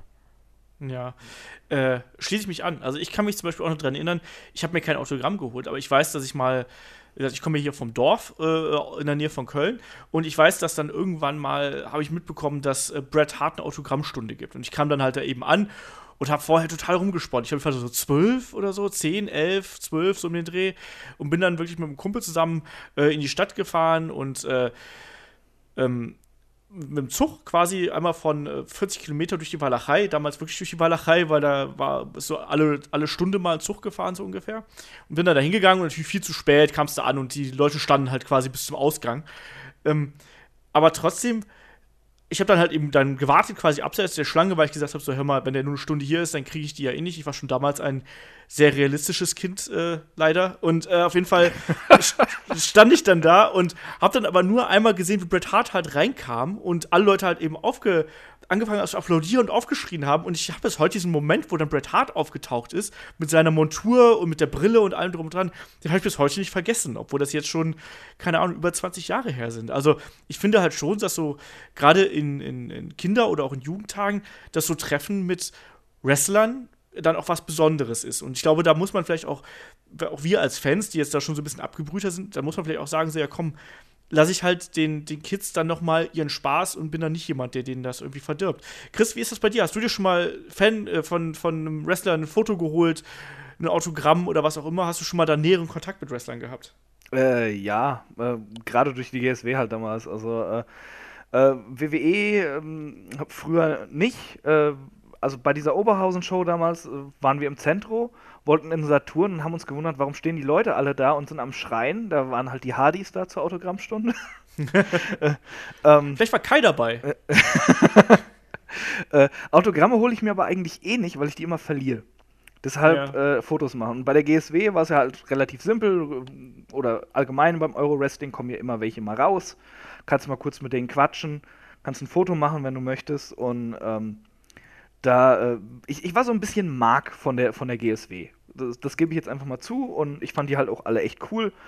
Und ich hatte mir damals für, im, für International Impact 5 was, glaube ich, hatte ich mir dann so ein VIP-Package geholt, wo man vorher eben äh, Autogramme und Fotos und sowas sich holen konnte. Und äh, ja, dann, ich, ich habe irgendwo ein Foto mit Steve Corino und C.W. Anderson, äh, mit den Motor City Machine Guns. Äh, waren doch beide garantiert einen Kopf kleiner als du, oder? Die Motor City Machine Guns. ja, die, ja, die sind ja noch nicht mal aufgestanden. Alex Shelley ist ein arroganter Kotzbrocken. Ohne, also Chris Sabin, sehr nett. Alex Shelley, meine Güte. Abyss hatte überhaupt keine Lust, der war auch da. Ja. Äh, der hat sich auch nicht von seinem Stuhl bewegt. Der hat da einfach nur so müde die Faust gehoben und hat gehofft, dass du dich schnell wieder verpisst. Äh, äh, aber Kovac habe ich, glaube ich, ein Bild gemacht und äh, bei einer anderen Show halt äh, mit Chris Hero und äh, Claudio. Also äh, jetzt Cesaro. Genau, Sehr schönes King- Bild. Den Kings of Wrestling damals. Ja, genau. Äh, ich habe auch ein, ich habe, ich meine, ich habe auf irgendeinem GSW-Shirt habe ich auch ein Autogramm von Absolute Andy. Mit dem habe ich auch mehrere Fotos gemacht. Und ich habe ein altes Chris Hero-Shirt, wo er auch drauf unterschrieben hat, glaube ich. Für das Foto mit, mit Claudio und, und Hero musste ich damals, glaube ich, sogar 5 Euro oder was bezahlen. Okay. Aber das war es mir wert. ja, heute ist es, äh, ist es wahrscheinlich noch mehr wert. Obwohl du drauf bist. Aber ganz kurz einmal dazu, und zwar, ähm, Achso, Ich- äh, Mo- Moment, Moment, Moment. ja, sorry. äh, äh, und äh, jetzt ist es halt so, äh, ja, durch den Job hat man halt schon mal gewisse Vorzüge, wenn man auf irgendeinem Event ist, ne? Dass man irgendwie leicht an, an Fotos kommt und so. Und äh, jetzt letztes Jahr bei WrestleMania durfte ich ja auch diese, diese Interview-Tour da fahren. Und natürlich habe ich es mir dann auch nicht nehmen lassen, irgendwie Fotos mit, mit Nakamura und Seth Rollins und äh, meiner kleinen Zaubermaus Alexa Bliss zu machen. ja, äh, das, das muss halt sein. Und äh, das war halt auch so ein Moment, wo man die dann wirklich mal nah trifft, die WWE-Leute. Da, das ist mir ein bisschen peinlich, das zuzugeben, aber da war ich schon ziemlich aufgeregt. Da kam der Mark raus. ja. Aber das ist doch cool. Also, ich meine, das sind die Momente, die du heutzutage selten hast. Aber ähm, was ich gerade sagen wollte, ich finde, es ist egal, ob du jetzt, also wenn du von irgendwas Fan bist, ist egal, ob es jetzt Wrestling ist oder Fußball oder Musik oder sowas, wenn du dann die Person triffst, das kann aber auch, glaube ich, viel für dich kaputt machen. Jetzt stell dir mal vor, du bist irgendwie so seit, keine Ahnung, seit zehn Jahren Fan von Wrestler XY, dann triffst du, du machst ein Bild mit dem und merkst, ey, das ist ein richtiges Arschloch. Du meinst, so wie es 90% der Leute geht, die CM Punk getroffen haben? Oder uns beim Karat. Genau. Nein, also ähm, das ist ja wirklich so, nach dem, also dass du dir vielleicht selber so diesen, diesen Zauber kaputt machst oder dass du denkst, so, boah, der ist ja so cool und ähm, gerade jetzt bei diesen Indie-Shows, sagst, also hatten wir schon häufiger so nach dem Motto, oh, ich kenne die Leute ja, so, äh, so, wir sind ja quasi befreundet, weil ich die im Jahr irgendwie zwölfmal, zwanzigmal sehe. Ähm, und dann ist es aber, dass du dir vielleicht selber so sagst, du machst es für dich kaputt und dann bist du so, hm, irgendwie war das gerade unangenehm und jetzt ist das blöd. Weil der Typ, ja, den ja, ich so. Jahre gefeiert habe, der ist gar nicht so cool, wie ich dachte. Die Leute, die denken, sie kennen die Leute, die haben auch, glaube ich, ein bisschen ähm, komischen Blick darauf. Ja, einfach. klar, das Aber natürlich die, auch. Die, die meisten Leute in den Indies sind ja total okay. Du hast dann halt schon mal so ein paar Griesgrämige dabei eher, aber also äh, ich wüsste jetzt nicht, dass ich von den von den Regulars äh, von GSW und WXW, die ich mal angesprochen habe, irgendwie, dass da mal irgendein blöder Kommentar gewesen wäre oder irgendwas Abweisendes oder so. Die, die wissen ja auch, dass die Leute kommen, wenn sie eben nach der Show nochmal rausgehen. Ja. Und Das ist ja, ist ja kein Problem. Also das war, das habe ich wirklich bisher, dass jemand äh, keinen Bock hatte, dass man es wirklich gemerkt hat, das waren eben die Fly-Ins, das war äh, Alex Shelley und Abyss und sowas. Und äh, auch bei der WWE letztes Jahr dieses frühmorgendliche Interview-Gedöns. Äh, da waren, also Seth Rollins hat auch nicht so richtig Lust gehabt, dem ging es ja auch nicht gut, der, der war, glaube ich, krank das Wochenende. Äh, der hat das aber ganz professionell durchgezogen. Dean Ambrose hat halt seine Dean Ambrose-Art durchgezogen, obwohl er, obwohl er mich, glaube ich, auch ziemlich scheiße fand. aber äh, die sind halt professionell. Und wenn, wenn du Ja, denen eben. nicht hart auf den Sack gehst, ja, dass du irgendwas richtig Bescheuertes machst, dann äh, schmeißen die dich auch nicht raus. Ja, das ist auch genau das. Die wissen ja auch inzwischen, dass Wrestler und Fans haben ja auch einfach eine besondere Bindung. Und das ist, das ist genauso auch, eine, Wrestling-Show kann nicht ohne die Fans sein und genauso können halt eben auch die Wrestler nicht ohne die Fans sein. Weil, äh, egal ob du jetzt ein Reporter bist, der da irgendwie ein Interview macht, oder halt eben ein Fan bist, der vielleicht irgendwie ein Meet and Greet macht, trotzdem ist das vielleicht jemand, der kauft vielleicht später dein Shirt, der, der kommt zu einer Show, weil er dich cool fand. Ähm, und als Wrestler hast du ja wiederum auch die Verantwortung oder die Möglichkeit, du kannst den Menschen ja auch eine echte Freude einfach machen. Das ist ja ganz einfach, weißt du, wenn du denen einen, wenn du mit denen einen Scherz machst oder wenn du irgendwie mit einem ein cooles Foto machst oder sonst irgendwas, das vergessen die Fans auch nicht und die haben dann sofort einen emotionalen Bezugspunkt dazu und das ist natürlich auch das Schöne und ich glaube auch, dass inzwischen ein Teil der Branche oder ein große Teile der Branche auch so professionell sind, dass man das weiß, wie man das einschätzen muss. Und natürlich muss es da eine gewisse Distanz geben, das ist auch äh, vollkommen, vollkommen richtig. Aber ich glaube, dass die meisten Wrestler sind dankbar dafür, dass sie halt eben äh, ja Fans haben und dass die Fans an ihnen interessiert sind und dass sie das so machen können. Also ich kann das vollkommen bestätigen, was Chris gesagt hat. Also auch hier die, ähm, dieses Interview-Roll, was, was ich auch da vor ein paar Jahren mitgemacht habe, da waren die Leute einfach total müde, was auch kein Wunder ist, weil das um 6 Uhr morgens anfing. Ja. Ähm, und jeder war tot. Ich weiß noch, wir sind auch am Tag vorher eingeflogen und du hast selber nur drei Stunden geschlafen, schleppst dich halt dahin. Und ich kann mich ans erste Interview erinnern mit Lillian Garcia. Das bestand eigentlich nur daraus, dass wir alle geklagt haben, wie müde wir eigentlich sind. So. Ja, aber trotzdem, die, die meisten sind halt nett. Äh, Du musst halt ein- eine gewisse professionelle Distanz sollte man halt auch einfach haben. Auch als, als Fan, ne, da, dass man da nicht die Leute antatscht oder irgendwelche bescheuerten Fragen Ja. stellt einfach. Und äh, wenn man freundlich ist und auch ein bisschen locker oder so, dann geht das. Also in Austin Aries zum Beispiel, der, der Typ hat halt sofort gemerkt, äh, mit mir kann er halt auch ein bisschen Quatsch machen. Ich nehme das jetzt nicht äh, total ernst, was da los ist, ne? Und wusste halt, wie er, wie er da mit mir äh, labern kann. Und äh, auch eine Alexa Bliss, die wahrscheinlich auch todmüde war, äh, die habe ich halt kurz gefragt, ob sie ein Foto machen kann. Super nett. Auch Asuka mit, äh, mit ihrer Übersetzerin da. Ähm, die meisten sind, sind halt äh, dann professionell oder, oder freuen sich vielleicht auch einfach selbst, dass da Leute an ihnen interessiert sind. Ähm, und gut, äh, wenn dann Seth Rollins, dem es nicht gut geht, ja, der, der ist krank und dann ist es so früh morgens, er hat scheiße geschlafen und dann äh, will, will so ein dicker, blasser Junge irgendwelche doofen Fragen äh, da, da loswerden. Ja klar, bist du am genervt, aber äh, er war freundlich, er hat das durchgezogen und, und die meisten sind halt auch so. Da, klar hast du immer mal irgendwelche schwarzen Schafe, aber äh, die hast du halt eben auch bei denen, die dann auf die Wrestler losgehen, ne? Ja. Das ist ja, das ist halt immer so. Ich meine, du hast, äh, aber was ich bis jetzt festgestellt habe, dass sowohl Fans als auch Wrestler, die, die meisten wissen halt, wie weit man gehen kann und trotzdem hast du natürlich immer wieder Ausbrecher, aber ich glaube, das ist überall so.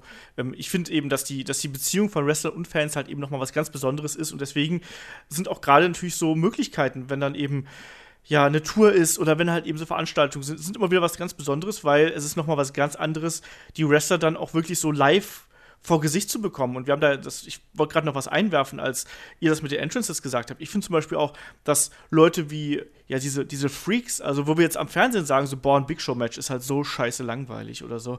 Aber wenn du eine Big Show halt live siehst, ist der auch jemand, der beeindruckt dich und da bist du allein ob seiner, seiner Ausmaße total in seinen Bann geschlagen und findest ihn halt geil, auch wenn du vielleicht seine Matches, wenn du sie im TV siehst, eher wegschalten oder vorspulen würdest oder halt äh, doppelter Geschwindigkeit, damit es Normaltempo hat. Ähm, aber das ist dann eben auch was ganz, ganz Besonderes. Ne? Und meine Frage an euch ist jetzt natürlich noch, um mal so langsam mich auf die, auf die Schlussgrade aufzubiegen. Ähm, habt ihr sowas wie eine Bucketlist, was ihr noch äh, euch anschauen möchtet, wo ihr noch mal gerne hin möchtet, Chris? Ähm, jein. Also, ähm, ich, ich habe schon sehr, sehr viele Wrestler gesehen, die mich interessieren. Eben, äh, wen, äh, wen ich nochmal gerne live sehen würde, ist Zack Saber, weil ich den schon seit Ewigkeiten nicht mehr live gesehen habe und der sich ja extrem weiterentwickelt hat auch.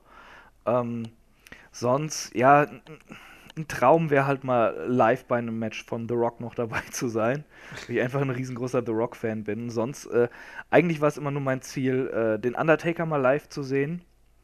Und auch wenn das Match jetzt nicht das Beste war, habe ich das ja dann letztes Jahr bei WrestleMania geschafft. Auf der größten Bühne, Main Event, großer Moment gewesen und äh, da bin ich eigentlich äh, sehr glücklich mit.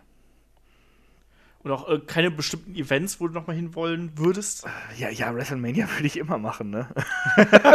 also, Ah. so ist ja nicht. WrestleMania, SummerSlam, Ro Royal Rumble würde ich mir sehr gerne live mal angucken. Äh, ich würde auch hier zu, zu Wrestle Kingdom würde ich auch liebend gerne mal, ja? Also, äh, cooles Wrestling und dann halt eben noch äh, Tokio. Äh, geile Paarung. ja, Kai, würde ich bei dir? sofort machen. Aber das sind jetzt so Sachen, ähm, ich bin da halt auch Realist. Ich kann nicht alles machen. Und mit dem, was ich bisher gesehen habe, bin ich eigentlich wirklich sehr zufrieden. Da war ich teilweise schon einfach, äh, ja, da habe ich einfach Glück gehabt, auch dass ich diese Möglichkeiten hatte, auch berufsbedingt dann gewisse Sachen zu sehen. Ja. Kai, wie ist das bei dir? Du bist der Einzige, der hier äh, berufsbedingt noch nicht irgendwo zu WrestleMania fahren durfte und sich auch sonst noch nichts gegönnt hat. Ich glaube, ich habe den falschen Job. Fällt mir gerade mal so auf. Nein, ähm, ja, so ganz, also definitiv ähm, ähm, Raw und SmackDown After Mania, Rest, also generell so ein WrestleMania-Wochenende mit Takeover, mit kompletten Drum und Dran und ein ähm, Rumble. Das sind so Sachen, die ich unbedingt mal live sehen möchte. Ja. Und auch, glaube ich, halt ähm, noch WWE in London oder halt, wenn die in UK sind, mal so eine Raw- oder Smackdown-Show. Ja, also ihr hört unsere Wünsche, bitte spendet fleißig auf Patreon. Ja. genau. Also für mich ist es tatsächlich auch so. Also ein Royal Rumble ist, glaube ich, auch nochmal was, was Besonderes einfach. Das ist eine besondere Art von Match. Und äh, auch wenn das ja so in diversen Euro-Promotions so die Interpretation gibt, ich glaube, das Original ist dann noch immer äh, das Beste. Und ich glaube, da hast du auch nochmal ein ganz anderes Erlebnis. Und Chris hat es gerade schon gesagt, ich würde liebend gern auch mal zu äh, Wrestle Kingdom oder irgendwie generell zu einer großen New Japan-Veranstaltung hätte ich auch Bock drauf. Ich würde auch mal gern zu Progress, einfach mal um zu erleben, äh, ja, wie so, ja, wie die Wrestling-Fans in UK so sind äh, live im Vergleich mhm. zu den deutschen Fans. Also ich kenne Deutsche, ich kenne Amerikaner, aber ähm, die äh, englischen Fans habe ich bis jetzt immer nur bei Events selber sozusagen als Import erlebt, ähm, wo sie dann eben immer sehr lautstark waren. Das finde ich auch mal interessant. Da, da stimme ähm, ich dir auch zu, aber ganz ehrlich, das äh, das ist, ist ja nichts Unrealistisches. Deshalb habe ich das jetzt auch, auch nicht so genannt. Also für mich, für mich steht das irgendwo fest, dass ich irgendwann in den nächsten zwei Jahren oder so einfach mal ein Wochenende nach London fliege und mir eine Progress-Show angucke. Ja. Musst du nur früh genug irgendwie Ticket reservieren, weil die gehen mittlerweile ja weg wie warme Semmeln. Ja, das müssen wir dann machen. Das müsste wieder, das stimmt. ja, aber da habe ich, hab ich, halt auch Bock drauf. Und das ist ja auch äh, erschwinglich, sagen wir es mal so. Ich meine, so ein Flugticket nach London kostet ja, keine Ahnung, 100, 150 Euro, 200 Euro oder so. Das kann man sich mal leisten, sage ich mal. Ich glaube, das kann man sich äh, zusammensparen, ohne da jetzt irgendwie der Krösus hier rüber zu kommen zu wollen. Aber ich glaube, das, das ist möglich. Und äh, Reisen zu Wrestle Kingdom ist natürlich dann schon wieder zum Beispiel eine ganz andere Geschichte, weil da bist du da mal locker mit ein paar tausend Euro da einfach mal. Ja, vor, vor allem, äh, du willst dann ja nicht nur Wrestle Kingdom machen, dann willst du auch eine Woche Tokio oder so haben. Ja, ja, eben. Weil Japan ist halt schon besonders, wenn man da ist. Da fährst du halt auch nicht mal eben für ein Wochenende hin oder so, weil du bist ja allein schon Wochenende eigentlich im Flugzeug, so ungefähr. Äh, ja, so, so, ging es mir letztes Jahr, als ich beruflich mal äh, in Tokio war.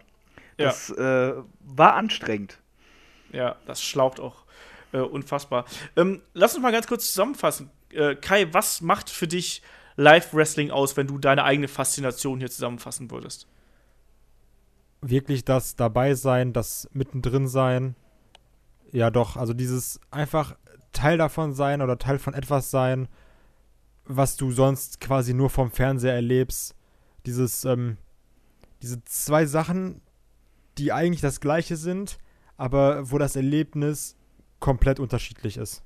Also ich, ich kann es schlecht zusammen, also ich kann es schlecht beschreiben, weil das ist wirklich, du hast eigentlich das gleiche, du hast beides mal, du schaust beides mal Wrestling, aber es ist eine ganz andere emotionale äh, Beziehung, die du dann dazu aufbaust. Chris. Äh, ja, ich, ich sehe so wie Kai und, und ich glaube, äh, er hat da auch so ein bisschen das Problem, was ich auch habe. Man ist so emotional da drin, äh, dass man kaum beschreiben kann, wie man das wirklich empfindet. Ähm, das ist äh, wirklich dieses intensive Erlebnis. Man, man ist Teil der Show, man, man bestimmt vielleicht sogar einen Teil der Show. Äh, man man äh, äh, kriegt auch das Wrestling einfach äh, noch mehr mit. Es ist noch wuchtiger und, und, und wirkt noch, ähm, ja, ja, noch brachialer quasi so aus der Nähe. Es ist, es ist noch faszinierender. Man, äh, man trifft viele coole Leute. Aus einem kleinen Plausch bei, ja, an der Bar, wenn man sich ein Bier holt können echt so kleine Freundschaften entstehen. Man sieht sich immer wieder mal, wenn man zum Wrestling fährt. Ähm, und äh, ja, das, das, ist so ein bisschen, gerade gerade bei der Euro-Shows ist es so ein, so ein sehr familiäres Gefühl oft. Ähm, und äh, auch so, so gleichzeitig die, diese Laune einfach, äh, dass man Bock hat, da Party zu machen, das abzufeiern und gemeinsam das zu genießen äh, gerade weil man äh, äh, Fan von diesem Nischensport ist, der so oft belächelt ist, da wird man nicht belächelt, da ist man zusammen und feiert diesen geilen Sport ab. Und äh, das ist, äh, ja, das ist einfach ein sehr unbeschreibliches Gefühl. Ja, das unterschreibe ich so. Also der Zusammenhalt unter Wrestling-Fans, selbst wenn es dann hier und da mal irgendwie Streitereien gibt, der ist halt eben ein, ein ganz großer Teil der Faszination von Live-Wrestling. Also ich kann das auch deswegen sind ja auch so lange Wochenenden, egal ob es jetzt hier in, in, Deutschland ist oder halt dann eben auch bei WrestleMania oder wie auch immer, egal welche Wrestling-Promotion da irgendwelche großen Events veranstaltet, ist halt immer was Besonderes, weil du halt eben mit Massen von Gleichgesinnten ähm, zusammenkommst, die eben eigentlich alle nur gutes Wrestling sehen wollen. Die wollen alle gut unterhalten werden. Ich finde immer, was ich so faszinierend daran finde, ist, du hast dann eben mal, keine Ahnung, egal ob es jetzt 100 Zuschauer sind oder von mir aus 90.000, die gehen alle dahin und wollen einfach nur Spaß haben. Die wollen ehrlichen, ehrliche Unterhaltung haben. Klar ärgert man sich da über, über Dinge, aber man ist eigentlich wegen derselben Sache hier. Es gibt keine Animositäten untereinander, ähm, sondern du bist einfach gemeinsam mit anderen Leuten da und freust dich über das, was da passiert. Und ich finde, Wrestling ist für mich immer etwas sehr Unschuldiges, auch wenn es natürlich ein harter, ein harter Sport ist. Aber ich finde, in, seiner, in seinen Grundstrukturen ist Wrestling halt etwas Unschuldiges, weil es einfach so eine ehrliche Unterhaltungsform ist. Ähm, wo sowohl Fans als auch natürlich dann die, die Wrestler im Ring irgendwie ein gemeinsames Ziel verfolgen. Und das ist nämlich, dass sie, die einen möchten natürlich eine möglichst gute Show abliefern und die anderen möchten natürlich ein Teil davon sein und möchten dabei aber auch eben ja gut unterhalten werden. Und so ist das eine, das ist einfach für mich eine perfekte Symbiose aus ganz vielen Dingen, die, äh, die Wrestling dann eben auszeichnen, die ganz viel Unterhaltung eben auszeichnet. Also ähm, Emotionen haben wir jetzt heute schon ganz oft als Stichwort genannt. Und ich glaube, das ist eben eigentlich das Wort, was Live-Wrestling am ehesten zusammenfasst. Also plus Unterhaltung dann eben noch. Also Live-Wrestling ist was Besonderes und ich glaube, ähm, wer bis jetzt vielleicht vom Wrestling am Fernseher vielleicht immer fasziniert war, der sollte vielleicht auch mal äh, schauen, ob man, ob es bei ihm in der Nähe nicht irgendwie Wrestling gibt, wo man sich, äh, was man sich anschauen kann oder ähm, vielleicht auch mal da sich, sich raustrauen, weil es ist einfach toll. Live-Wrestling ist äh, was Besonderes und macht Spaß, macht Freude und äh, ist immer wieder ein Erlebnis wert, muss man sozusagen und vor allem auch ganz egal, ob es in einer, also zumindest meistens, ob es jetzt in einer kleinen Location stattfindet oder in einer großen. Ähm, man muss ja da auch immer an seinen eigenen Geldbeutel denken, weil das darf man auch nicht vergessen. Live-Wrestling ist halt auch teuer, ne? Das kostet halt eben auch. Naja, trotzdem. Ja, Live-Wrestling. So teuer ist es auch nicht. Also, also ganz nee. ehrlich, äh, wenn mal irgendwie die WXW auf Tour ist oder so und dann bezahlst du halt deine 30 Euro, hast einen vernünftigen Platz und kannst dir, also, äh, ja, hast eigentlich eine super Abendunterhaltung. Dann vier Stunden oder sowas, ne? also Preis-Leistung ist ja super. Ja, andere Ligen, die äh, vielleicht nicht ganz so, so, ja, ich will jetzt nicht sagen, nicht, nicht so professionell sind, vielleicht, vielleicht einfach nicht so ein, so ein hohes Produktionsbudget haben wie die WXW, die sind ja oft noch günstiger. Also äh, so 20 bis 35 Euro vielleicht rechnen, einen richtig coolen Abend haben, also da, das ist mal drin.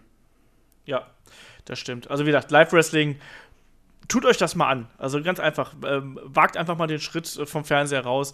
Ähm, es gibt auch in Deutschland tolles Wrestling. Äh, habt Spaß dabei. Und damit würde ich sagen, ist das Thema Live-Wrestling durch. Ich hoffe, ihr hattet ein bisschen Spaß dabei, auch hier mit unseren äh, Anekdoten und den persönlichen Geschichten, die wir hier äh, mit eingebaut haben. Äh, und damit würde ich sagen, kommen wir zu unseren Fragen. Fragen schickt ihr wie immer an fragentetlock.de, Facebook, Twitter, Instagram, äh, YouTube. Ihr wisst, wie ihr uns erreicht. Ähm, da fangen wir einfach mal hier ganz oben an. Der Christopher äh, fragt ganz spezifisch zu was ähm, mit Roman Reigns. Und zwar, ja, seine Idee ist, äh, er würde Roman Reigns kurzzeitig per Verletzungsengel aus dem Programm nehmen und dann ihn wieder als harten Hund zurückkehren lassen. Ähm, ja, ähnliche Ansätze fand er halt schon in der Fehde mit Triple H gut. Ähm, was meint ihr? Also, wieso sollte man nicht darauf aufbauen? Ne, damit er quasi ein bisschen beliebter bei den, ja, bei den Die Hard Fans wird. Ähm, Kai, ist Roman Reigns eigentlich nicht schon längst ein harter Badass, um es mal so zu fragen? Also, ähm, also, also erstmal grundlegend, also ich finde diese Verletzungsidee bin ich nicht so ein Fan von, aber ich bin Fan von dieser Badass Roman Reigns Idee, weil wir hatten das schon häufiger. Ähm, es gibt manchmal so Ansätze bei einem Roman Reigns, wo du so denkst, eigentlich ist das schon schon ein cooler Typ. Also so weiß ich nicht, wenn der mal so du hast ja so Momente, wo, wo Roman Reigns einfach loslegt oder da haut der zu, da ist der so, so, so ein bisschen asozial, sag ich jetzt mal so. Also schon so, also Badass klingt noch ein bisschen untertrieben sogar. Und diesen, diesen harten Roman Reigns, den mag ich auch eigentlich ganz gerne. Nur die Persönlichkeit kommt halt selten durch. Ist halt die Frage, ob du dann wirklich sagst, wir machen das jetzt dauerhaft oder wir machen das zu seinem Hauptding und dann ist es cool.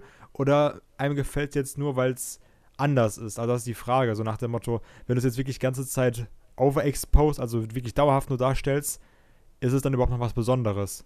Deswegen weiß ich nicht, ob man damit gut fahren könnte überhaupt. Ja, ich glaube, was das Wichtige, was du jetzt hier ansprichst, ist, dass es ein bisschen Kontinu Kontinuität bräuchte, oder?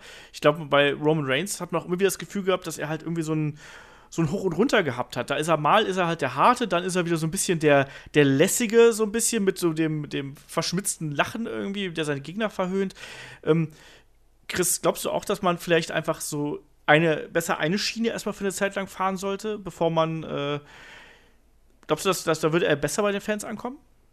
Ja, klar. Ähm, was du gerade schon angesprochen hast, das ist einfach immer dieses, äh, sie deuten was an und dann trauen sie sich wieder doch nicht, was durchzuziehen. Das war ja auch äh, letztes Jahr nach WrestleMania, wo er bei Raw rauskam und dann diese Nicht-Promo gehalten hat, die ihn auf einmal in einem ganz anderen Licht da, äh, Dadurch stand er auf einmal in einem ganz anderen Licht da, sagen wir es so. Äh, wo man mit dem Charakter was machen konnte, wo er sich weiterentwickeln konnte. Und nächste Woche darauf äh, war er halt schon wieder der alte Roman Reigns. Und das ist halt blöd. Man muss mit diesem Charakter halt irgendwas machen, nicht einfach nur immer auf Nummer sicher fahren, denn wenn er sich nicht entwickelt, dann kriegen sie ihn nicht so, wie sie ihn haben wollen. Und das ist eben noch größer und noch mehr Merch-Maschine. Ähm, oder auch einfach auch angesehener bei den Fangruppen. Deshalb, äh, irgendwie muss man da mal äh, klar einen neuen Kniff reinbringen, aber den dann auch mal durchziehen. Das ja. mit dem Verletzungsengel, ähm, äh, das, das kann man so machen, das, das wäre halt angebracht, wenn er jetzt verletzt wäre und fällt längere Zeit aus, dass man nicht mit ihm planen kann, weil er ist halt eben zu wichtig, um ihn einfach so rauszuschreiben, äh, dass dann in dieser Zeit auch eine Veränderung geschehen kann. Aber jetzt äh, aktuell, jetzt das vor WrestleMania noch zu machen, mal ihn mal kurz zwei Wochen verletzt sein zu lassen, dann kommt er wieder und ist anders, das wäre halt äh, ein bisschen seltsam. Ja. Also, wie gefällt dir denn aktuell sein, sein, äh, seine Art, wie er sich präsentiert, mit, ja, wo er sehr offensiv gegen Brock Lesnar und seine Arbeitsmoral und so äh, ja. eingeht. Findest du das gut? Ich finde ich find mit seinen seine Promos finde ich aktuell sehr beeindruckend. Im Vergleich vor zwei Jahren haben wir doch alle gemotzt, mhm. wie, wie schlecht er am Mikrofon ist. Ich finde ihn inzwischen sehr, sehr gut. Äh, ja, ich meine, ich mein, dass er sich äh, gerade in den letzten zwei Jahren enorm entwickelt hat, das ist ja kein Geheimnis. Das, das sagen wir ja auch immer wieder. Und ich habe ja auch schon mal gesagt, dass ihm gerade die, äh, die Fehde äh, in-Ring mit AJ Styles sehr gut getan hat. Und dadurch, dass er eben immer in großen Programmen steht, hat er sich auch da reingearbeitet mit den Promos. Also er will, das kann man ihm nicht, äh, das kann man nicht abstreiten. Und seine aktuelle Rolle gefällt mir ganz gut. Ich hoffe, sie ziehen das auch ein bisschen weiter, dass er halt, das geht ja schon in Richtung Badass eigentlich, finde ich. Ja, eben. Ja. ja. Und ähm, ich, ich finde das auch alles gar nicht so schlimm. Äh, das Problem, was, was ich mit Reigns habe, das, das habe ich nicht mit Reigns selbst, das habe ich mit dem Booking der WWE dann schon mal. Weil äh, ich, ich meine, äh, klar, Reigns ist ein Star und er steht vielleicht auch verdient im Main Event und holt den Titel und äh, er hat ja jetzt auch schon längere Zeit keinen großen Titel gehal gehalten, war nicht immer in der Main-Fehde und so. Äh, alles schön und gut. Das Problem ist doch eher, dass wir schon seit dem Universal Title Match bei der letzten WrestleMania genau wussten, was der Main Event von WrestleMania 34 ist. Ja. Und nicht der, das Können von Roman Reigns. Ja, das ist ja, glaube ich, auch das, was viele so äh, abnervt an dieser ganzen äh, Brock Lesnar, Roman Reigns Fehde, die wir jetzt kriegen. Ansonsten finde ich die halt. Ich finde ich habe es ja schon ein paar Mal gesagt, ich finde es war jetzt halt ein bisschen sehr abrupt aufgebaut. Ich fand dieses Elimination Chamber Push-Ding äh, ging mir ein bisschen zu schnell. Und das Ding ist halt, es ist für jeden, der irgendwie das Internet mal seit einem Jahr durchforstet hat, äh, man hat es ja links und rechts beim Waschlappen um die Ohren geschlagen bekommen, ähm, dass es wahrscheinlich Roman Reigns gegen Brock Lesnar wird. Das ist, glaube ich, das, was die Leute am meisten stört. Und halt eben einfach mal einen Charakter durchgängig aufzubauen. Aber ich finde, dass Roman Reigns sich jetzt zuletzt echt gut macht. Ja, aber, aber ähm, da mu muss man auch mal kurz sagen, bei Reigns, das ist so ein Charakter, der bringt selbst äh, die härtesten Smart Marks dazu, einfach völlig irrational mal zu sein, dass man, ja, dass, dass man einfach mal so, so diesen Hass, den man auf dieses Booking hat, auf ihn schiebt. Ja? ja. Ich meine, klar macht man seinem Ärger Luft, wenn er da steht und man boot, ja. Aber dass dann auch viele wirklich dann Reigns, ich, ich, ich sag mal, haten, ja. Äh, das ist ja eigentlich vollkommen irrational, weil er ist kein Schlechter. Und ich, ich nehme mich da nicht aus. Ich habe auch schon so oft über Reigns geschimpft und dabei äh, ist er mir eigentlich ziemlich wurscht. ja. Also äh, ich, ich finde ihn jetzt nicht übermäßig geil. Ich kann aber äh, sehen, was er für ein Star ist, ja. Äh, nur weil mir sein Push oder sein Booking auf den Sack ging, habe ich dann, ah, Reigns, langweilig. Äh, das, das, da merkt man aber mal wieder, wie man auch, do, auch doch in diesem Produkt drin ist und das versucht zu verteidigen oder in irgendeine Richtung zu lenken oder so. Das ist äh, interessant. Ich wollte gerade sagen, weil ich glaube auch, dass das WWE da einen auch sehr manipuliert, auch wenn man es vielleicht gar nicht hm. wahrhaben möchte. So. Also, ja. Ähm, Kai, willst du noch was zu der Roman Reigns-Akte sagen oder machen wir die dicht? Machen wir die dicht. Machen wir die dicht, kein Bock auf Roman Reigns, ja, die alles wird klar. noch genug aufgemacht bei WrestleMania. das stimmt. Das stimmt. Die wird wahrscheinlich auch noch ein paar äh, äh, Seiten dicker werden. Ähm, der Kai Michael fragt über headlock.de. Also, er hat tatsächlich dann auch mal äh, ja, unsere Kommentarfunktion auf unserer neuen, wunderschönen Homepage übrigens äh, genutzt und hat geschrieben: äh, Wie arbeiten eigentlich Ringrichter? Was sind ihre Tricks? Welche Bedeutung hat das Betätigen ihrer Kästen an der Hose? Und überhaupt, erklärt mir doch mal einen Ringrichter. Ich finde, die werden immer noch unterschätzt. So. Ein Ringrichter ist ja im Wrestling zu weitaus mehr notwendig, als nur 1, 2, 3 zu zählen und äh, ja, vielleicht mal den, den, den Ten-Count oder sonst irgendwas äh, zu zählen. Ringrichter haben ja tatsächlich eine offizielle Position häufig. Also die bilden ja quasi das Bindeglied von den, äh, von den Offiziellen, von den Verantwortlichen, die quasi dann irgendwo an einem Bildschirm sitzen oder ähm, im hinteren Bereich, eine Gorilla-Position heißt es ja immer. Ähm, ja, bilden sie das Bindeglied und geben quasi Informationen von dort, von den Verantwortlichen weiter an die Wrestler. Das können zum Beispiel sowas sein wie Matchzeiten. Es kann auch mal, wir haben das ja letztes Jahr zum Beispiel erlebt, dieses Jahr, ähm, dass manchmal auch ein Finish geändert wird oder dass irgendwie gesagt wird, so, pass auf, ähm, gebt mal ein bisschen mehr Gas oder seid mal langsamer, lasst euch mehr Zeit, irgendwie sowas. Also ein, ein Ringrichter ähm, ist weit mehr als nur die offizielle Position. Und deswegen, Kai, kannst du auch sagen, was, die, was diese Kästen an der, an der Hose sind, die der Kai Michael hier anspricht? Ich weiß ehrlich gesagt nicht, was die Kästen sagen, hätte aber noch ergänzend ein paar andere Sachen. Vielleicht kann die Kästen, vielleicht die, die Kästen sind gerade, nee, die, die, Kästen sind, das sind ganz einfach die Funkgeräte quasi. Die haben einen Knopf im Ohr und das sind quasi die, die Funkgeräte, die sie im Ohr haben. Und damit stehen die dann halt in Verbindung mit den offiziellen Hintergrund. Jetzt darfst du dann auch noch ein paar andere Dinge sagen. Okay, und zwar, was halt auch noch ist, ist zum Beispiel quasi die, ähm, klar, wenn jetzt irgendwie einer im Headlock ist, hahaha, dann können die Wrestler ja relativ einfach miteinander reden. So, dann wird mal kurz irgendwie der Kopf bewegt und dann wird dem anderen was ins Ohr geflüstert. Wenn jetzt aber beide irgendwie liegen, dann kann natürlich auch ein Ringrichter irgendwie gerade Nachrichten überbringen, so nach dem Motto, das und das ist jetzt geplant, geh mal da und dahin.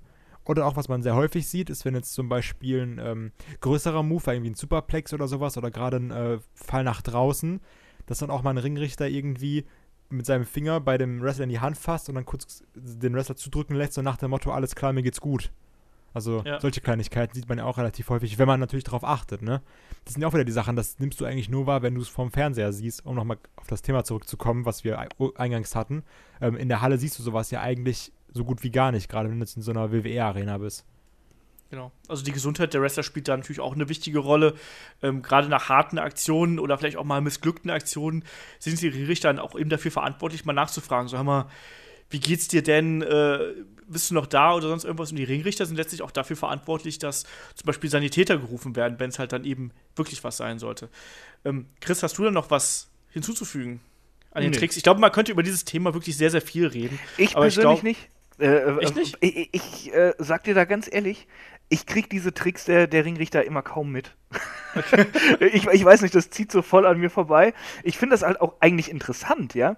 Aber wenn ich mir ein Match angucke, da, dann äh, ist meine Aufmerksamkeit so auf dieses Match fokussiert, dass ich den Ringrichter und seine Tricks gar nicht mehr wahrnehme. Ich keine Ahnung, ich bin, bin da glaube ich wie Kelly Bundy. Ich kann mich nur auf eine Sache konzentrieren.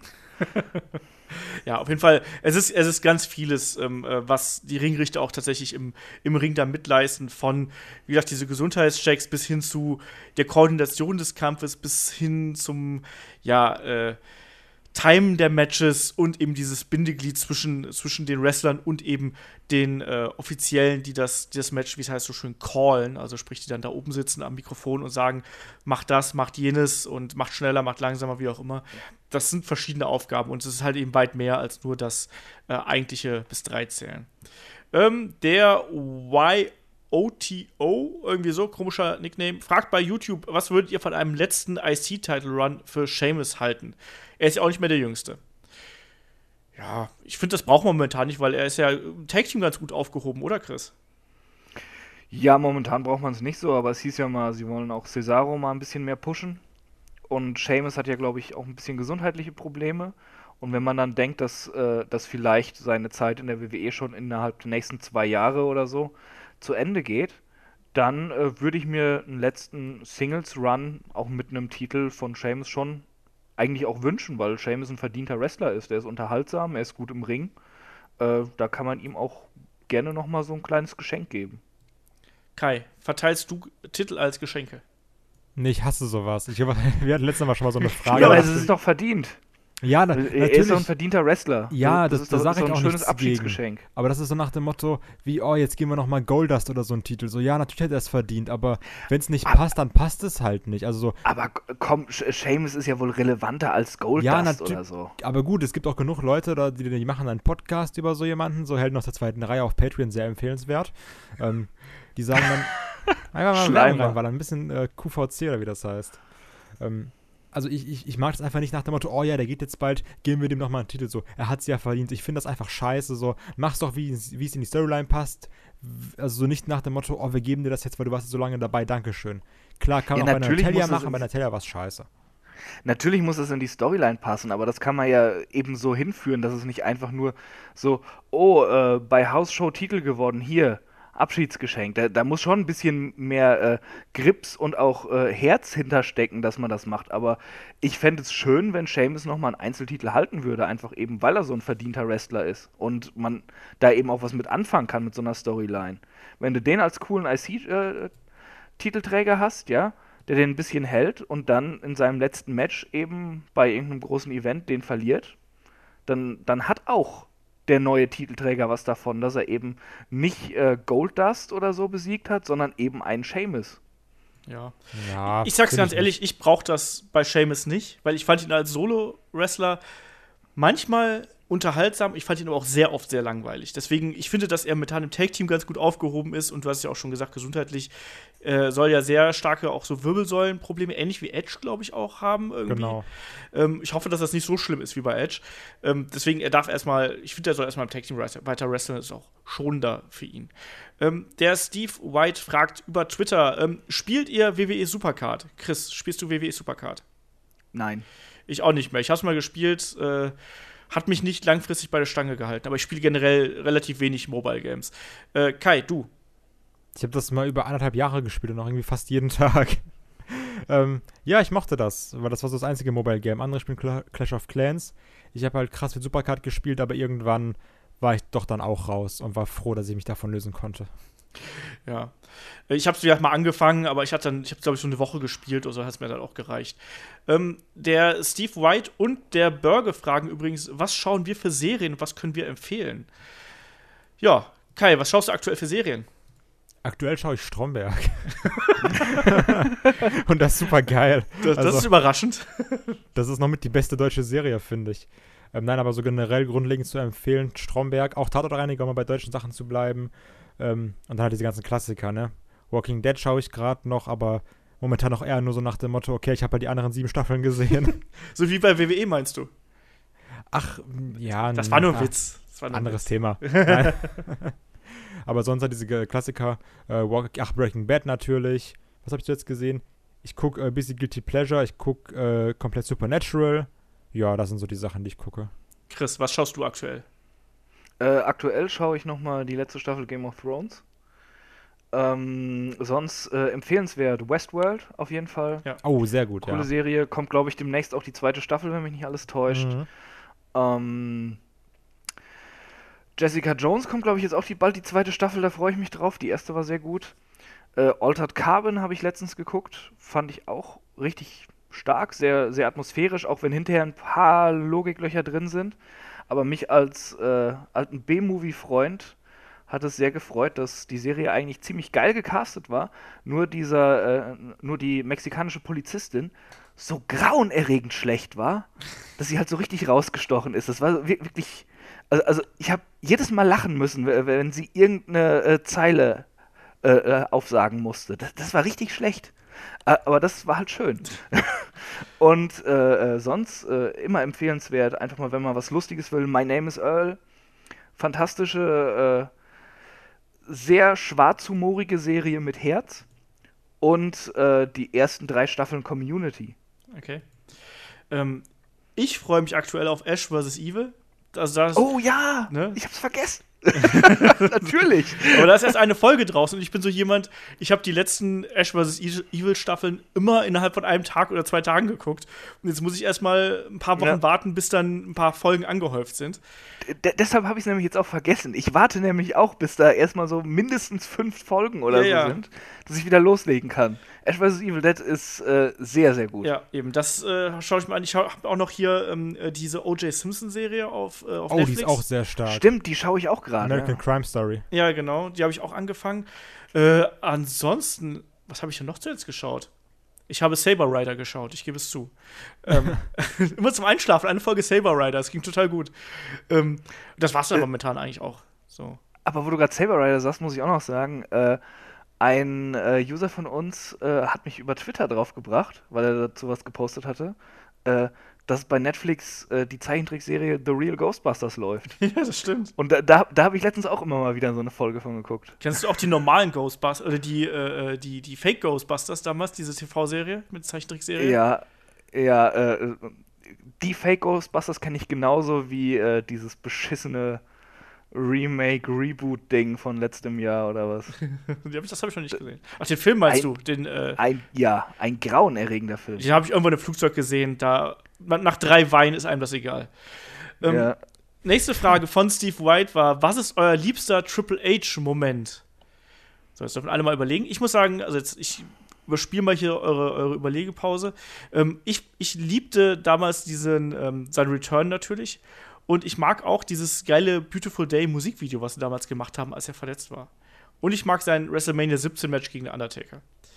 Äh, Chris, was war dein liebster Triple H-Moment? Jetzt sag nicht gegen Roman Reigns. Nein, das äh, äh, Hardcore-Match gegen Cactus Jack beim, wann wa- war das Rumble 2000? Ja. Ja. Gute Wahl. Das fand ich, das fand ich extrem geil. Also wenn man, wenn man irgendwas so mit diesem WWE-Style Hardcore-Matches anfangen kann, auch damals waren sie halt noch härter, dann äh, sollte man sich auf jeden Fall das Match mal angucken. Großartig, was die beiden da leisten. ja. Kai, Ähm, die Promo zwischen Triple H und CM Punk. Dieses, diese Polle weg äh, Phil Brooks Promo. Achso, okay. Und ich bin großer Fan von diesem ähm, zweiminütigen Overselling des Tritts in, ins Gesicht. Okay. Na gut, der heißt ja wirklich Jerko HD. Ich muss bei Jerko immer was anderes denken. Jako HD nenne ich ihn jetzt. Ähm, fragt, äh, ähm, wie fandet ihr damals in der WWE das Stable die Mexicools und die einzelnen Wrestler äh, des Stables, also Juventud Guerrero, Psicosis und Super Crazy? Äh, ja, wie fandet ihr die? Chris. Den, der, End achso. Achso, Entschuldige. Kai, Entschuldige. Mach ruhig SK. Kai, komm. Der Entrance war super mit ihren Rasenmähern, auf denen hier reinkam. Das war fantastisch. Das habe ich geliebt. Beim Royal Rumble 2006 war das ja auch so. Ja. Ähm, bei äh, Super Crazy war das, glaube ich, habe ich mich immer gewundert, wieso dieser kleine, doch eher so ein bisschen dickere Mann so beweglich sein kann. ähm, Ist halt Mexikaner, ne? ja, die haben das im Blut. Aber grundlegend, also, das ist halt in die Wiege gelegt. Ja. Nein, Aber grundlegend, auch weil ich mochte diesen High-Flyer-Style, aber so wirklich besonders waren die eigentlich nie. Also, ich meinte das jetzt gar nicht irgendwie rassistisch oder sonst irgendwas, sondern ich meine, die lernen ja durch ihr Training halt das Rollen und so. Mein Gott, die rollen doch eigentlich nur. Der Sarrazin hört jetzt gerade unseren Podcast, macht direkt Notizen für sein neues Buch. Ja, ja, Mexikaner sind sehr beweglich, auch wenn sie dick sind. Aber es ist doch so, die lernen doch schon, das ist doch, das ganze Lucha Libre Ja. basiert doch auf Rollen und so. Ja, natürlich. Ich habe ja auch, ich habe dich auch verstanden, aber irgendwie äh, musste ich mir das gerade so vorstellen. Ja, ähm, Chris, was ist denn deine Meinung zu den Mexicools? Äh, ja, äh, belanglos, war okay. Ich mochte die Mexicools ganz gern. Ich meine, das war, also das war auch ein rassistisches Gimmick. Übrigens, dass sie da mit ihren Rasenmähern reingekommen sind. Natürlich. Ne? Also, auch wenn Kai das cool fand, aber das, muss, das war auch damals sehr umstritten. Ähm, ich fand Juventud Guerrera, fand ich in der WCW ganz cool. Ich finde, dass er bei der WWE nie angekommen ist irgendwie. Ich fand auch, dass es er jemand gewesen ist, den man nicht hätte demaskieren müssen. Psychosis ähm, habe ich nie so richtig Zugang gefunden. Der hatte ein paar gute Matches dazwischen, aber war nie so mein Liebling. Super Crazy fand ich in der ECW halt richtig cool und das hat richtig äh, Spaß gemacht, äh, dem dazu zu gucken in den Three Ways mit äh, Tajiri und äh, Lil Guido und wie sie nicht alle heißen und, und äh, Jerry Lynn teilweise noch dabei. Ähm, mochte ich damals sehr gern. Ich fand auch, ich habe auch mal Super Crazy war ja, glaube ich, auch mal bei, ich glaube auch beim Karat vor sehr vielen Jahren war der auch mal hier. Und der hat ja dann sogar einen äh, Moonsault äh, von der von dem Turbinenhallenbalkon, also aus einer anderen Halle, nicht die aktuelle, äh, gesprungen und so. Also das war krass. Vor allem noch eine Minute im Match. Der ist reingekommen, hat irgendwie äh, den anderen vermöppt, ist auf den Balkon gerannt und hat da seinen Moonsault gesprungen. So, warum auch nicht? Ähm, ja, von Juventud Guerrero zu einem anderen Guerrero. Er fragt, also der äh, Jocko HD fragt, ähm, was haltet ihr von Martin Guerrero als Wrestler? Den kennen ja die meisten als äh, YouTuber natürlich und ist ja bei äh, GWF der äh, Loserweight Champion und tritt da ja auch regelmäßig an. Äh, Kai, was ist deine Meinung zu Martin Guerrero als Wrestler? Also ich habe bis jetzt nur zwei Matches, glaube ich, mal von ihm gesehen, weil es mich interessiert hat. Ähm, jetzt so, was das wrestlerisch ist, kann ich wenig bewerten. Ich finde, der ist aber trotzdem gut beweglich ähm, und ich habe da einfach riesigen Respekt vor. Also dieses, wer das durchzieht und sowas, und das ist ja auch immer eine Leistung eine sportliche Leistung. Ich habe da wirklich einfach immensen Respekt vor. Chris? Äh, habe ich nichts von gesehen. Okay. Also ich, ich, ich habe ihn persönlich ja einmal kurz kennengelernt in London, scheint ein netter Kerl zu sein, aber äh, pff, ich muss, ich, das, das hört sich jetzt wahrscheinlich böse an, ist aber gar nicht so gemeint. Das interessiert mich einfach nicht. Ist okay. Man muss ja auch nicht alles im Wrestling verfolgen. Eben, ja. Ähm, viel, ihm viel Erfolg, aber mich persönlich interessiert das jetzt einfach nicht so. Ja. Ähm, also ich habe jetzt, hab jetzt schon mehrere Matches von, von Martin gesehen. Ich finde, ich finde, dass er sich, dass er sich in den letzten Jahren echt gut weiterentwickelt hat. Also ich, man merkt, dass er an sich arbeitet. Der ist jetzt nicht das deutsche Top-Talent in irgendeiner Art und Weise, aber ich glaube, dass er in der Rolle, die er da momentan bei GWF ausfüllt, dass er die ganz gut macht. Ähm, ich weiß gar nicht. Ich kann da jetzt nichts nichts Böses zu sagen. Also er weiß, glaube ich, selber, dass er nicht der, der Topstar im deutschen äh, Wrestling ist.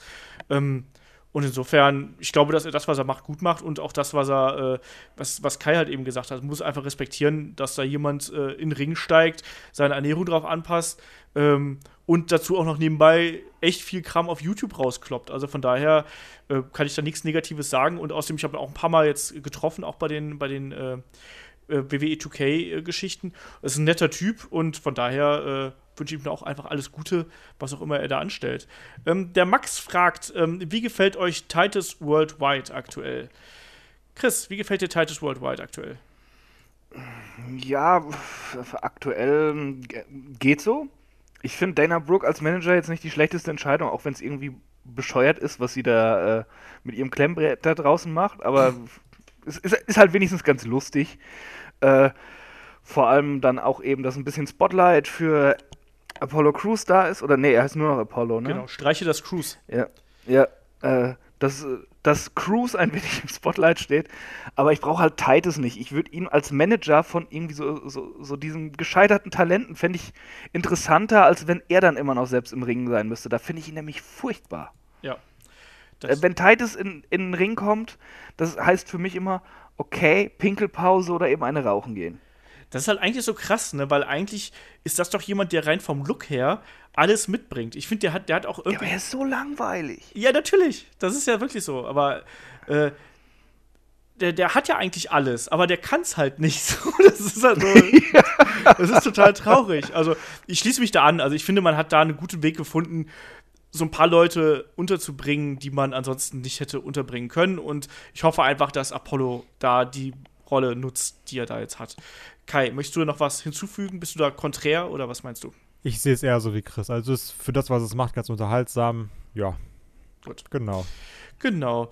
Der Sören schreibt per Mail, also eine, das war eine längere Mail, ich habe die ein bisschen zusammengerafft. Er, schrei, er schreibt, ähm, äh, Steve, äh, Steamboat gegen Savage war mega geil, aber kein Seller. Dafür Hogan gegen Andre. Ähm, äh, es kommt in, es geht ihm darum, dass er halt eben ja darüber sprechen möchte, ähm, dass es im Wrestling nicht nur darum geht, wie stark man im Ring ist, sondern eben auch ja, wie wirklich Zugkraft ist und die Zugkraft misst sich eben beim Wrestling ähm, in verkauften Tickets. Also, ähm, was meint ihr dazu? Muss man die Bewertung eines äh, Wrestlers nicht auch nach der Zugkraft bewerten? Also, sprich, wir, die wir alle schreien, mein Gott, push doch Cesaro ähm, oder irgendjemand anders aus unseren Lieblings-Indie-Leuten. Sollten wir nicht auch einfach sagen, okay, vielleicht verkauft ein Roman Reigns vielleicht einfach mehr Tickets, um es mal auf die aktuelle äh, Lage rückzubrechen? Chris, müssen wir da wirtschaftlicher denken? Ähm, jein. Also das mit der Zugkraft ist halt äh, äh, auch so ein bisschen fadenscheiniges Argument, weil ähm, wa warum hat Roman Reigns denn diese Zugkraft? weil sie ihm zum größten Teil künstlich äh, eben gegeben wurde. Ja? Er hat das Spotlight bekommen. Und äh, selbst wenn er was nicht gut gemacht hat, wurde er immer weiter nach oben gepusht von der Company. Ähm, äh, das, das ist eben die Sache. Was wäre denn gewesen, wenn man Cesaro das Spotlight gegeben hätte, was so viele für ihn gefordert haben von der Zeit, wo diese Cesaro-Section unterwegs war? Äh, hätte er sich nicht vielleicht auch zu, zu jemandem entwickeln können, der mehr Tickets verkauft? Kann man so nicht sagen. Aber Daniel Bryan, da, da sind wir auch wieder beim Live-Wrestling, bei, bei unserem Thema hier. Äh, da, die Leute in der Halle sind halt steil gegangen und, und äh, haben ihn immer weiter angefeuert und haben ihn immer weiter gepusht und ihm erst ermöglicht auch, dass er sich noch weiterentwickelt, wo er vorher immer nur sehr wenig Zeit hatte, um sich vor der Kamera eben zu zeigen und den Leuten was zu geben. Und er ist aus eigener Kraft zu diesem Draw geworden. Da, deshalb muss man das immer so ein bisschen differenziert betrachten. Also, ich weiß nicht, vielleicht wäre Cesaro genauso ein großer Star, wie es Reigns jetzt ist, wenn es vor zwei Jahren anders angepackt worden wäre. Ja. Aber ja, generell, wenn man, wenn man halt einfach nur, wer sind die größten Stars geht, dann steht eben ein Hogan klar vor Steamboat, wenn er, wenn er jetzt so einen Vergleich haben möchte. Ja. Kai, wie siehst du das? Ähm, also wenn man jetzt wirklich nur schwarz-weiß das betrachtet, so wie jetzt quasi in, in der, Entschuldigung, in der Mail, ähm, da kannst du wirklich sagen, okay, du hast einmal gute Wrestler gegen Stars, die halt viel ziehen. Dann würde ich sagen, alles klar, natürlich, muss halt wirtschaftlich denken.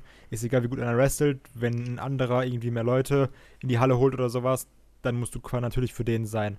Aber ich meine, es sind jetzt ja auch, merkt man natürlich auch gerade oder aktuell, dass da noch irgendwie andere Faktoren reinspielen müssen, sowas vielleicht auch Popularität oder wie kann man das vermarkten. Ähm, weil wenn man jetzt wirklich nur nach dem Draw oder nach der Überzeugung geht, dann wird doch jetzt auch auf jeden Fall ein Rusev normalerweise bei SmackDown erstmal vorkommen. So der gerade over ist wie sonst was. Also du hast nicht nur mal diese beiden Sachen, die da genannt werden, dieses einmal In-Ring-Work und dann einmal, wie groß ist der Star, sondern noch tausende andere Sachen, die du berücksichtigen musst. Von daher kannst du gar nicht nur nach diesen zwei Schubladen differenzieren, finde ich. Ich glaube, wir müssen da halt einfach berücksichtigen, dass Wrestling halt eben eine künstliche Sportart ist, muss man so zu, zu sagen. Und bei der künstlichen Sportart entscheiden halt andere darüber, wer gut aussieht und wer schlecht aussieht. Äh, sprich, da wird irgendwie anhand von firmeninternen Kriterien bemessen, wer eben wichtige Rollen bekommt. Das ist in jeder Wrestling-Promotion so. Klar geht es auch darum, wie kommt jemand an und wie gut ist der im Ring. Aber letztlich geht es halt darum, man denkt ja schon darüber nach, so ja, okay, das und das möchte ich mit meinem Produkt erreichen. Wer verkörpert das am besten? Und der ist dann eben der, der das Zugpferd dann für die nächsten Monate oder Jahre. Ähm, entsprechend ist es halt eben schwierig. Bei WWE war es halt eben so, dass man da ähm, jetzt aktuell auf einen Roman Reigns gesetzt hat, früher auf einen Hogan gesetzt hat und so weiter und so fort. Da hat man eben gesagt, keine Ahnung, ein Steamboat ist uns zu bland oder ein weiß ich nicht, vielleicht auch am Anfang ein Bret Hart äh, hat für uns nicht funktioniert. Er hat ja hinterher zum Glück doch noch funktioniert, aber es hat ja auch gedauert. Ähm, der hat ja auch vorher schon mal einen Push bekommen, bevor er dann wirklich dann 92, 93 durchgebrochen ist. Ähm, ne, und wie es Chris gerade gesagt hat, ne, Cesaro, der hat ja vielleicht auch mal hier und da eine Chance gehabt, zum Beispiel am Mikrofon zu glänzen. Das hat nicht funktioniert. Klar ist er gut im Ring, aber man hat offensichtlich nicht so das hundertprozentige Vertrauen in ihn. Und darum geht es halt letztlich im Wrestling. Mit Vertrauen des Managements kommt dann eben auch die Zugkraft mit dazu, weil dann natürlich, dann erscheinst du auf den Werbeleinwänden, du kriegst vielleicht mehr Trailer, du kriegst vielleicht mehr Interviewzeit, du bist bei Interviews eingeladen oder sonst irgendwas. Also Interviews außerhalb des normalen äh, WWE-Programms, meine ich jetzt. Keine Ahnung, bist dann irgendwie bei ESPN oder sonst irgendwas und verkörperst oder vertrittst die Corporation da. Und das alles sorgt natürlich dafür, dass dann auch irgendwann dieser Hype überspringt. Ne? Und entsprechend entwickelst du dann eine Zugkraft. ähm, ich glaube, das ist so ein bisschen im Wrestling an sich begründet. Ähm, Zugkraft ist nicht nur ähm, ist nicht nur das In-Ring-Work und Zugkraft, ist aber auch nicht nur das verkaufte Merchandise, sondern es ist halt eine Mischung aus ganz, ganz vielen Komponenten, wie es Kai gerade eben schon gesagt hat. Ähm, nächste Frage: Der WWE Y2V, V, wie auch immer, fragt via YouTube, wieso verlor Christian bei der letzten ECW-Show noch den Titel an Ezekiel Jackson? Das kann ich ganz schnell beantworten, weil ich es nachgeguckt habe. Das ging gar nicht darum, dass Christian das Ding verliert, sondern es geht einfach nur darum, dass Ezekiel Jackson möglichst stark ins SmackDown-Roster kommen sollte und deswegen hat er nochmal den Titel bekommen. Ganz einfach. Das ging das war, einfach. Scheiße. Ja, aber es ging einfach nur darum, Ezekiel Jackson stark aussehen zu lassen, bevor er halt drüber geht. Und ich meine, er hat doch auch, hat er nicht eine Woche später auch den IC-Belt gewonnen? Ezekiel Jackson ist scheiße. Okay. Chris weiß es auch nicht. Äh, äh, was Kai sagt. Okay. Äh, nee, ich, ich habe keine Ahnung, ob der danach den nochmal einen Titel gewonnen hat. Ich weiß nur, sie haben ihn de, den ECW Championship gewinnen lassen, weil sie dann eben sagen konnten, der letzte ECW Champion. Genau. So ist es gewesen. Und dann, äh, das hat er auch unter den Edge Christian Podcast äh, gepostet, wo wir auch ein bisschen ratlos gewesen sind. Ähm, wieso wurde Christian weniger gepusht als Edge? Auch da wieder, ich glaube, das geht da auch wieder auf Zugkraft und Vertrauen zurück, Chris, oder? Also, wir, du warst ja mit im Podcast dabei, wenn ich mich nicht komplett täusche. Ähm, ja, warum wurde Christian weniger gepusht, deiner Meinung nach, als Edge? Ja, es, es, gibt keine rationalen Gründe da, da, dafür, warum er weniger gepusht wurde. Sie hatten einfach mehr Vertrauen oder haben einfach mehr gesehen in Edge als in Christian. Ja. Weil im Ring, machen wir uns nichts vor, sind beide sehr, sehr gut vom Charisma ja, und, und der Christian Ausstrahlung. ist auch super charismatisch. Eben. Ach ja. Kai, hast du dafür eine eigene Erklärung? Na, ich weiß, also mir hat aber auch, muss ich ehrlich sagen, Edge immer mehr gegeben. Allein so von der, also jetzt egal wie er dargestellt wird oder sowas, aber wenn ich einen Edge sehe, bin ich mehr so, ah, okay, der hat irgendwas, was mich interessiert, als wenn ich jetzt einen Christian sehe, muss ich sagen. Für mich war auch gerade in der Anfangsphase Edge immer der größere Star, so vom Look her. Christian sah eben mit langen Haaren ziemlich kacke aus. Also sind wir ja auch ja. im Podcast drauf eingegangen. Deswegen, das ist. Und ich glaube, das hat er vielleicht auch, weißt du, so der erste, der erste, äh, wie sagt man so schön, ist der Ruf erst ruiniert. Ich glaube, der erste Eindruck hatte auch viel gezählt. Ich glaube, man hat gesagt, so, ja, okay, mhm. ne, Christian ist halt nun mal der etwas weniger charismatische von den beiden, auch wenn sich natürlich hinterher stark entwickelt hat. Aber ich glaube, wenn du erstmal in der Promotion bist und du bist, keine Ahnung, fünf, sechs Jahre da, ich glaube, es ist ganz schwer, dann nochmal quasi bei den Verantwortlichen das Ruder rumzureißen und doch zu zeigen, so komm, ich bin, ich bin jetzt ein Star geworden. So, ich glaube, das ist echt schwer, weil jeder weiß, wie schwer das ist, eine vorgefertigte Meinung Ob, zu verändern. Obwohl sie ihm ja eigentlich immer nur den letzten Schritt verwehrt haben. Ja. Denn er, er hatte ja seine großen Programme in dem Sinne, nur halt noch unter Main Event, ne? Ja. Ach, es ist schwierig. Also ich glaube, wir sind uns einig, dass aber ein Christian durchaus äh, mehr verdient hätte, als er es tatsächlich äh, dann abbekommen hat. Und ich finde auch, dass er jemand ist, der auch in die Hall of Fame rein muss, unbedingt. So. Ja. Punkt um. Dann der Mark fragt, ähm, wie geht es mit Baron Corbin weiter? Also sprich, er sagt auch hier, ja, er ist ja jetzt vollkommen sinnlos in den Fatal Five-Way, beziehungsweise jetzt in die Six-Pack-Challenge ja hineingebuckt worden. Was glaubt ihr, wie geht's da mit Baron Corbin weiter, Kai? Hoffentlich gar nicht. Ja! Ich hätte es genauso gesagt. du bist so gut, Kai. Ich mag dich. Ach ja, manchmal läuft's, ne? Also ich, ich mag den nicht, der ist mir vollkommen egal. Ich mag nicht, wie er wrestelt. Ich finde nur den Deep Six und den End of Days sehr cool. Das ist aber das Einzige. Und das Entrance noch. Den Entrance. Die Entrance. Was auch immer. Genau. Aber sonst finde ich Baron Corbin einfach komplett belanglos. Ja, aber wie geht's denn mit ihm weiter? Ja, gar nicht, am besten. okay. Undercard, ja. nicht mehr in der Show, dafür mehr Rusev. Okay. Chris, hast du noch was Konstruktiveres als Kai? Äh, ich könnte noch was sagen, aber nein, es ist nicht konstruktiver. ich, äh, belassen wir es bei den Worten von Kai. Ja, ich, ich, ich meine, letztlich hat man ihn ja jetzt in, den, in die Sixpack-Challenge nur reingebuckt, damit er halt irgendwie da vertreten ist.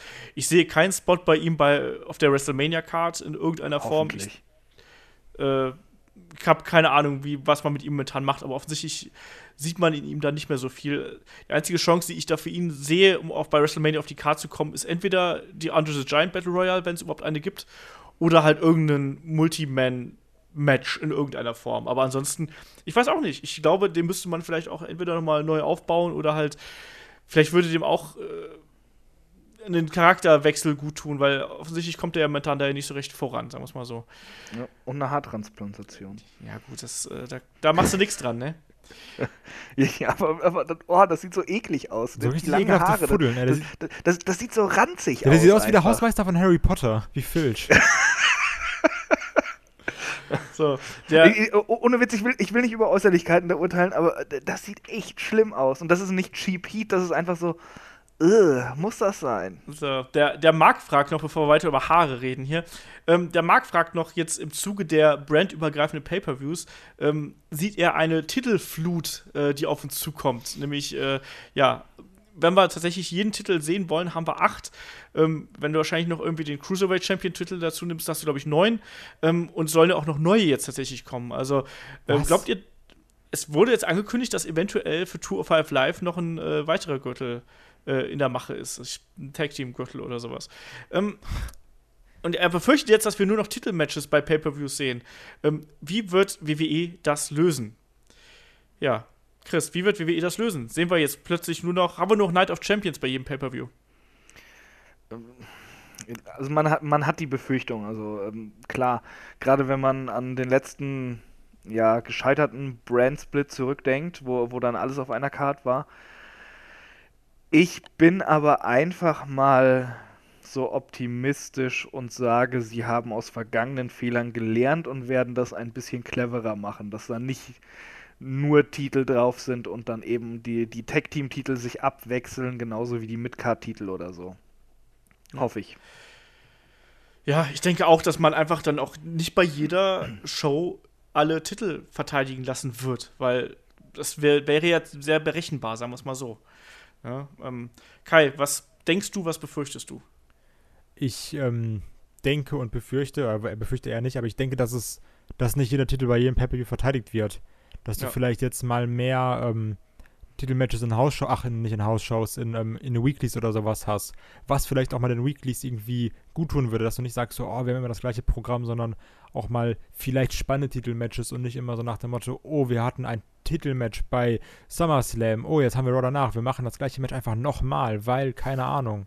Ähm, Ach, keine Also ich habe so, meine Befürchtung ist eher, dass wir so eine Titelflut jetzt haben. Auch wenn du sagst immer, wenn Tour 5 Live-Titel, dann, dann ist es wieder, wie haben wir es prozentual gesagt, so 30% vom Roster halten Titel, weil es einfach so viele Titel gibt. Ja, so ungefähr, ja. Ja, also ich sehe es halt auch als Problem. Ich muss auch nicht ständig äh, Titelmatches haben. Also ich denke einfach, dass zumindest WWE das Titelgeschehen so ein bisschen mehr in die Weeklies verlagern wird und da hoffentlich dann äh, gerade die kleineren Titel so ein bisschen prominenter darstellen wird. Muss man mal abwarten. Aber Ich bin mir relativ sicher, dass sie es aber auch sehen werden, dass sie halt eigentlich zu viele Titel dann haben, äh, wenn man brandübergreifende Pay-Per-Views macht. Also ich denke, da wird man das tatsächlich dann auf die, auf die äh, Main-Shows dann quasi ausweiten. Äh, ein anderer Mark fragt über Facebook, ähm, er schaut sich aktuell die ähm, Attitude-Ära-Shows an und ist bei In Your House Rock Bottom 98 angelangt, äh, wo Regal, also William Regal, äh, als Real Man's Man antritt.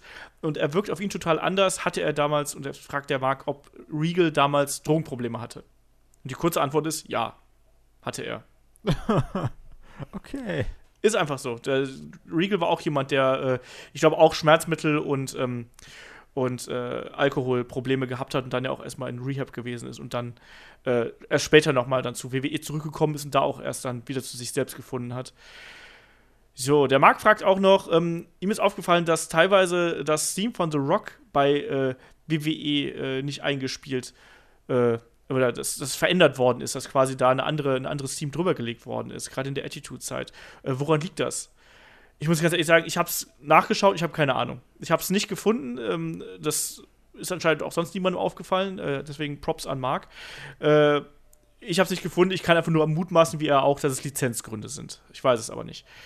Ähm, der Chief Booker fragt, wen aus dem aktuellen Roster seht ihr in den nächsten zehn Jahren als Part-Timer, ähm, wenn die momentan nicht mehr können? Also sprich, äh, ne, wir haben momentan immer Part-Timer in den großen Matches, bei den großen Pay-Per-Views. Wen aus dem aktuellen Roster ähm, könnt ihr euch in zehn Jahren vorstellen, der solche Posten einnimmt als Zusatzattraktion? Chris. Ja, nicht über die kompletten zehn Jahre, aber ein John Cena. Das geht ja schon bald in die Richtung jetzt, dass er ein Part-Timer ist. Und sonst, äh, ja, schwierig. Ähm, ich glaube, AJ Styles will nicht mehr so lange Vollzeit wresteln, hat er ja immer mal gesagt. Vielleicht kann man den noch ein paar Jahre für große Events eben rausholen wieder. Und sonst, wir haben halt momentan viele Leute in der WWE, die sich erst noch äh, ein gewisses Standing erarbeiten müssen. Wir haben ja viele relativ junge Leute da oder sind erst relativ kurz in der WWE und äh, von daher, ich, ich weiß nicht. Randy ich sehe da jetzt Orton gerade noch. nicht so viele. Ja. ein- oh, oh, bitte nee. Randy Orton noch langsamer als jetzt schon. Randy Orton kann gerne mit Baron Corbin zusammen in den Sonnenuntergang fahren. Ja, ich sehe da auch momentan, also zehn Jahre ist auch eine lange Zeit. Ich meine, zehn Jahren ist John Cena irgendwie 51. Ich kann mir das noch vorstellen, dass der noch antreten wird, weil er einfach ein riesengroßer Name ist, vereinzelt. so runzlig mit 51 noch in diesen grellen In diesen, Ganz im diesen Jeans-Shorts. ja. Nee, aber, aber ganz im Ernst, ich, ich, ich, ich weiß noch, dass ich mich damals darüber amüsiert habe, äh, als Shawn Michaels irgendwie in der Attitude-Era groß war. So, weißt du, kannst du dir mal vorstellen, wenn Shawn Michaels mal irgendwie Mitte 40 ist und er ist immer noch der Heartbreak Kid und kommt immer noch Sexy Boy rein und so, nee, das wird er nicht machen, der kriegt einen Gimmickwechsel. Und da ist er trotzdem als mit 40er reingekommen und noch heute tanzt er als Sexy Boy im Ring. Ich Ja, weiß Ja, das ist auch ein sexy Boy. Ja, aber, aber Cena mit äh, so, so Ja. neongrüner Cappy und sowas. Und dann am besten noch Nikki Bella dabei, die dann mittlerweile total verbastelt ist. So, so, so, so, so mit so Entenschnabellippen. und das, das wäre schon irgendwie ein lustiges Bild. Ja. Cena so Hans Maulwurf-mäßig. Kai, wen siehst du da äh, in zehn Jahren als Part-Timer? Ja, wie gesagt, Randy noch, also zu den Namen, die Okay. Chris genannt hat. Ja. Ähm, so, na, hallo, hier, ich bin mal da, mach mal ein AKO. Tschüss. Ich bin gespannt. Ich, Und dann werde ich Ja, das ist eigentlich das, was er heute noch macht, oder? Ja, so ungefähr. Ähm, was haben wir noch? Äh, wir haben noch den Burger. Der Burger fragt natürlich wieder ganz exotische Fragen. Wie gefällt euch, sofern ihr es gesehen habt, die wiederaufgestandene MLW? Habe ich nicht gesehen. Keine Ahnung. Chris und Kai, habt ihr was gesehen? Nee, Nein. So, touché. Ähm, auch da wieder, man muss nicht alles sehen. Und dann fragt ihr einmal den kompletten japanischen Wrestling-Zirkus ab. Also, das finde ich auch fast schon ein bisschen unfair vom lieben Burger. Äh, DDT, All Japan, Big Japan, Noah, was haltet ihr von diesen Ligen? Wer sind ihre Topstars und was sind ihre Markenzeichen? Das ist, ein, das ist ein, eine Frage, damit könnten wir einen ganzen Podcast füllen. Ähm, mal so gefragt, verfolgt einer von euch beiden irgendwas oder hat mal irgendwas verfolgt von außerhalb von New Japan aktuell? Nee. Chris? Boah, das ist Ewigkeiten her, da habe ich von Noah, glaube ich, mal was gesehen. Aber äh, nee, ich, ich verfolge das so nicht. Ich, ich verfolge New Japan schon nur sehr unregelmäßig. Ja, also Kai hat auch gerade schon verneint. Ich glaube, da bin ich mit meiner Moderation drüber gegangen. Ähm, bei mir ist halt ähnlich. Ich habe DDT hat mich nie so wirklich interessiert. Äh, da kann ich nur jedem unser Call-up-Interview mit Mike Bailey äh, empfehlen. Den habe ich mich genau diese Frage gestellt. Also Burger, ich weiß, du bist jetzt neuer Supporter bei uns bei Patreon. Äh, danke dafür. Äh, hör dir das Interview mal an. Der gibt da auch äh, ein paar konkrete Namen, aber ich muss ehrlich sagen, ich bin bei DDT nicht drin. Ich kann mich nur an die total schrägen Matches mit Kota Ibushi und äh, Kenny Omega und so Kram erinnern. Aber das ist anscheinend nicht repräsentativ. All Japan habe ich nie verfolgt. Big Japan habe ich verfolgt als. Ähm, als die WXW mit denen Zusammenarbeit hatte. Ich bin jemand, der einen Daisuke Sekimoto extrem schätzt ähm, und auch einen Yuji Okabayashi. Aber ich muss ganz ehrlich sagen, ich mag diesen ganzen Deathmatch-Kram den sie über lange Zeit gefahren haben. Deswegen bin ich da raus. Ähm, Noah habe ich früher auch äh, relativ viel verfolgt. Äh, in der Kenta Kobashi, Kenta ähm, äh, Misawa-Generation. Also sprich so Mitte, der, Mitte, Anfang der 90er, äh, als das dann so langsam zu mir durchgedrungen war, dass es da geiles Wrestling gibt. Äh, aber ganz im Ernst, momentan ist Noah für mich eine Baustelle von dem, was ich gesehen habe. Ich bemühe mich nicht, äh, das aktiv weiter zu verfolgen, deswegen habe ich auch keine äh, qualifizierte Meinung zu, um es einfach mal äh, so zu sagen. Ähm, ich bin da eher, wie gesagt, in den 90ern verhaftet. So. Die äh, finale Frage, würde ich mal sagen, ähm, ist hier vom äh, Michael oder Walter, wie auch immer. Ähm, wie ist eure Meinung zu Dustin Rhodes? Sollte er noch mal einen Run bekommen, äh, etwa gegen einen Bobby Roode um den US-Title? Ja, Kai, du bist der, der Mann für die Leute, die noch mal einen Run bekommen sollen. One more run for Dustin Rhodes, Goldust. Er hat jetzt ja ein prominentes Match gehabt gegen, äh, gegen John Cena bei Raw. Ähm, ja, nee, brauche ich nicht. Ach, kann. Also, ja, natürlich so, oh, hier hat er viel Tolles gemacht und sein Vater ist auch super und Cody Rhodes ist auch klasse. Aber so, also nicht immer dieses, oh ja, hier hast du nochmal einen Titel, weil wir finden dich ja so toll. Also so, immer diese, wir sind nicht bei den Bundesjugendspielen, weißt du? Wo der irgendwie so eine Teilnahmeurkunde Teilnahmeurkunde bekommt. So, entweder es passt halt oder es passt nicht und hier passt es einfach nicht mehr, von daher nein. Chris. So, und da sage ich nämlich auch, da passt es nicht, leider. Und deshalb äh, sollte er auch keinen Run mehr bekommen, denn ma- man müsste ihn ja, selbst für einen Midcard-Titel müsste man ihn erstmal wieder richtig aufbauen. Er hat immer mal so seine kleinen Spotlight-Momente, aber sonst ist er halt eben dann doch so ein bisschen der Edeljobber. Und äh, ja, ich, ich schätze Dustin Rhodes und gerade den Goldust-Charakter sehr, aber ich glaube, das bringt nichts mehr. Und ja. es, es würde halt auch einen Bobby Root, mit dem man noch mehr vorhat, wahrscheinlich auch, auch ein bisschen schaden, wenn er den Titel dann an jemanden verliert, der so gar keinen Aufbau hatte. Da, da, müsste, da müsste man halt mehr rein investieren als bei einem Seamus, der ein gewisses Standing hat und dem du relativ problemlos diesen Run geben kannst, den er dann zu einer coolen Story führen kann. Ja. Ich weiß nicht, ich glaube, dass. Ach, ich, ich tue mich da so schwer, weil ich Dustin Rhodes und, und Goldust, egal in welchem Gimmick äh, er gerade da äh, verhaftet ist, weil ich den halt eben sehr mag. Aber ich glaube auch, dass, dass es wahrscheinlich andere geben würde, die aktuell einen, einen Titelpush und vor allem auch einen äh, größeres Programm notwendiger hätten als er. Ich glaube, er ist in dieser Nostalgie-Geschichte, die jetzt gerade so ein bisschen noch dabei ist, dass er halt quasi so als Veteran anerkannt wird. Ich glaube, da ist er ganz gut äh, postiert und dass er da hier und wieder mal so seinen, äh, seinen, seinen Auftritt hat, das passt schon. Und ich glaube, ansonsten sollte er dann größtenteils lieber hinter den Kulissen arbeiten und äh, ja, da halt eben den jungen Talenten helfen. Ich glaube, ich halte es auch für kontraproduktiv, wenn man da jetzt immer versucht, so ein bisschen auf der äh, ja, Wohlfahrtswelle so ein bisschen zu schwimmen und den alten Talenten nochmal was zu geben, weil sie es halt verdient haben. Also bei, sowohl bei Seamus als auch bei, bei Goldust muss ich das nicht haben, obwohl halt eben ein Goldust ähm, in einer tollen Verfassung ist, in einer tollen Form ist. Das hat der, äh, der Walter Michael auch geschrieben, aber sehe ich halt eben nicht so.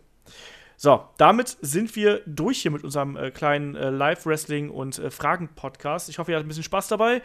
Ähm, nächste Woche geht es weiter. Zum einen mit der Review zu Fastlane. Das darf, dürfen dann der äh, gute David und der äh, bessere Kai machen. Ich bin gespannt, wie ihr euch da schlagt nach dem Karat übrigens. Ihr nehmt ah, ja. Easy. Sagte er jetzt vor der Aftershow-Party. Ich bin sehr gespannt. Also, ihr habt ja so so groß, großmäulig so ein bisschen gesagt, so ja, wir gucken mal, vielleicht schaffen wir die schon am Montag. Ähm, ich sag mal, ihr Leute da draußen wisst, wenn sie nicht am Dienstag erscheint, dann ist es äh, nicht meine Schuld. Ähm, ist aber auch okay, nach dem Karat-Wochenende. Ich, ich glaube da nicht dran, dass ihr da so, so fit schon seid. Die erscheint schon Sonntag. ja, mach das mal. Da kommt ja noch die, die Preview, hatten wir ja schon. Genau. Ähm, und, und dann am nächsten Wochenende geht es weiter. Da befassen wir uns mit äh, Ladies Wrestling. Und natürlich, ihr wisst, ähm, wenn ihr uns hier ein bisschen unterstützen wollt, geht auf iTunes, bewertet uns da äh, möglichst auch gut. Das wäre schön. Ähm, einfach weil es uns hilft, weil wir dann besser gesehen werden und dann im, im Ranking ein bisschen steigen. Das heißt, da, äh, das sorgt dann dafür, dass wir äh, einfach ja, besser gesehen werden. Ansonsten, wenn ihr uns noch weiter unterstützen möchtet, äh, patreon.com slash headlock.de, da gibt es dann, wie gesagt, Interview mit Killer Kelly. Schaut bei uns auf YouTube vorbei, da haben wir jetzt auch ganz viel Kram zum äh, 16 Carat online gestellt und da wird auch noch ein bisschen mehr kommen, denke ich mal. Ähm, ja, seid einfach dabei, unterstützt uns und helft uns dabei, Headlock noch ein bisschen größer zu machen und auch noch ein bisschen nach draußen zu tragen. Äh, teilt unsere Beiträge, ähm, liked unsere Beiträge auf Facebook und so. Und damit würde ich sagen, sind wir durch für heute. Ich merke nämlich gerade, dass meine Stimme äh, versagt aus irgendwelchen dubiosen Gründen. Äh, ich sage danke Chris und danke Kai, wie immer. Und dann hören wir uns nächste Woche wieder. Macht's gut, bis dahin. Tschüss. Ciao. Ciao.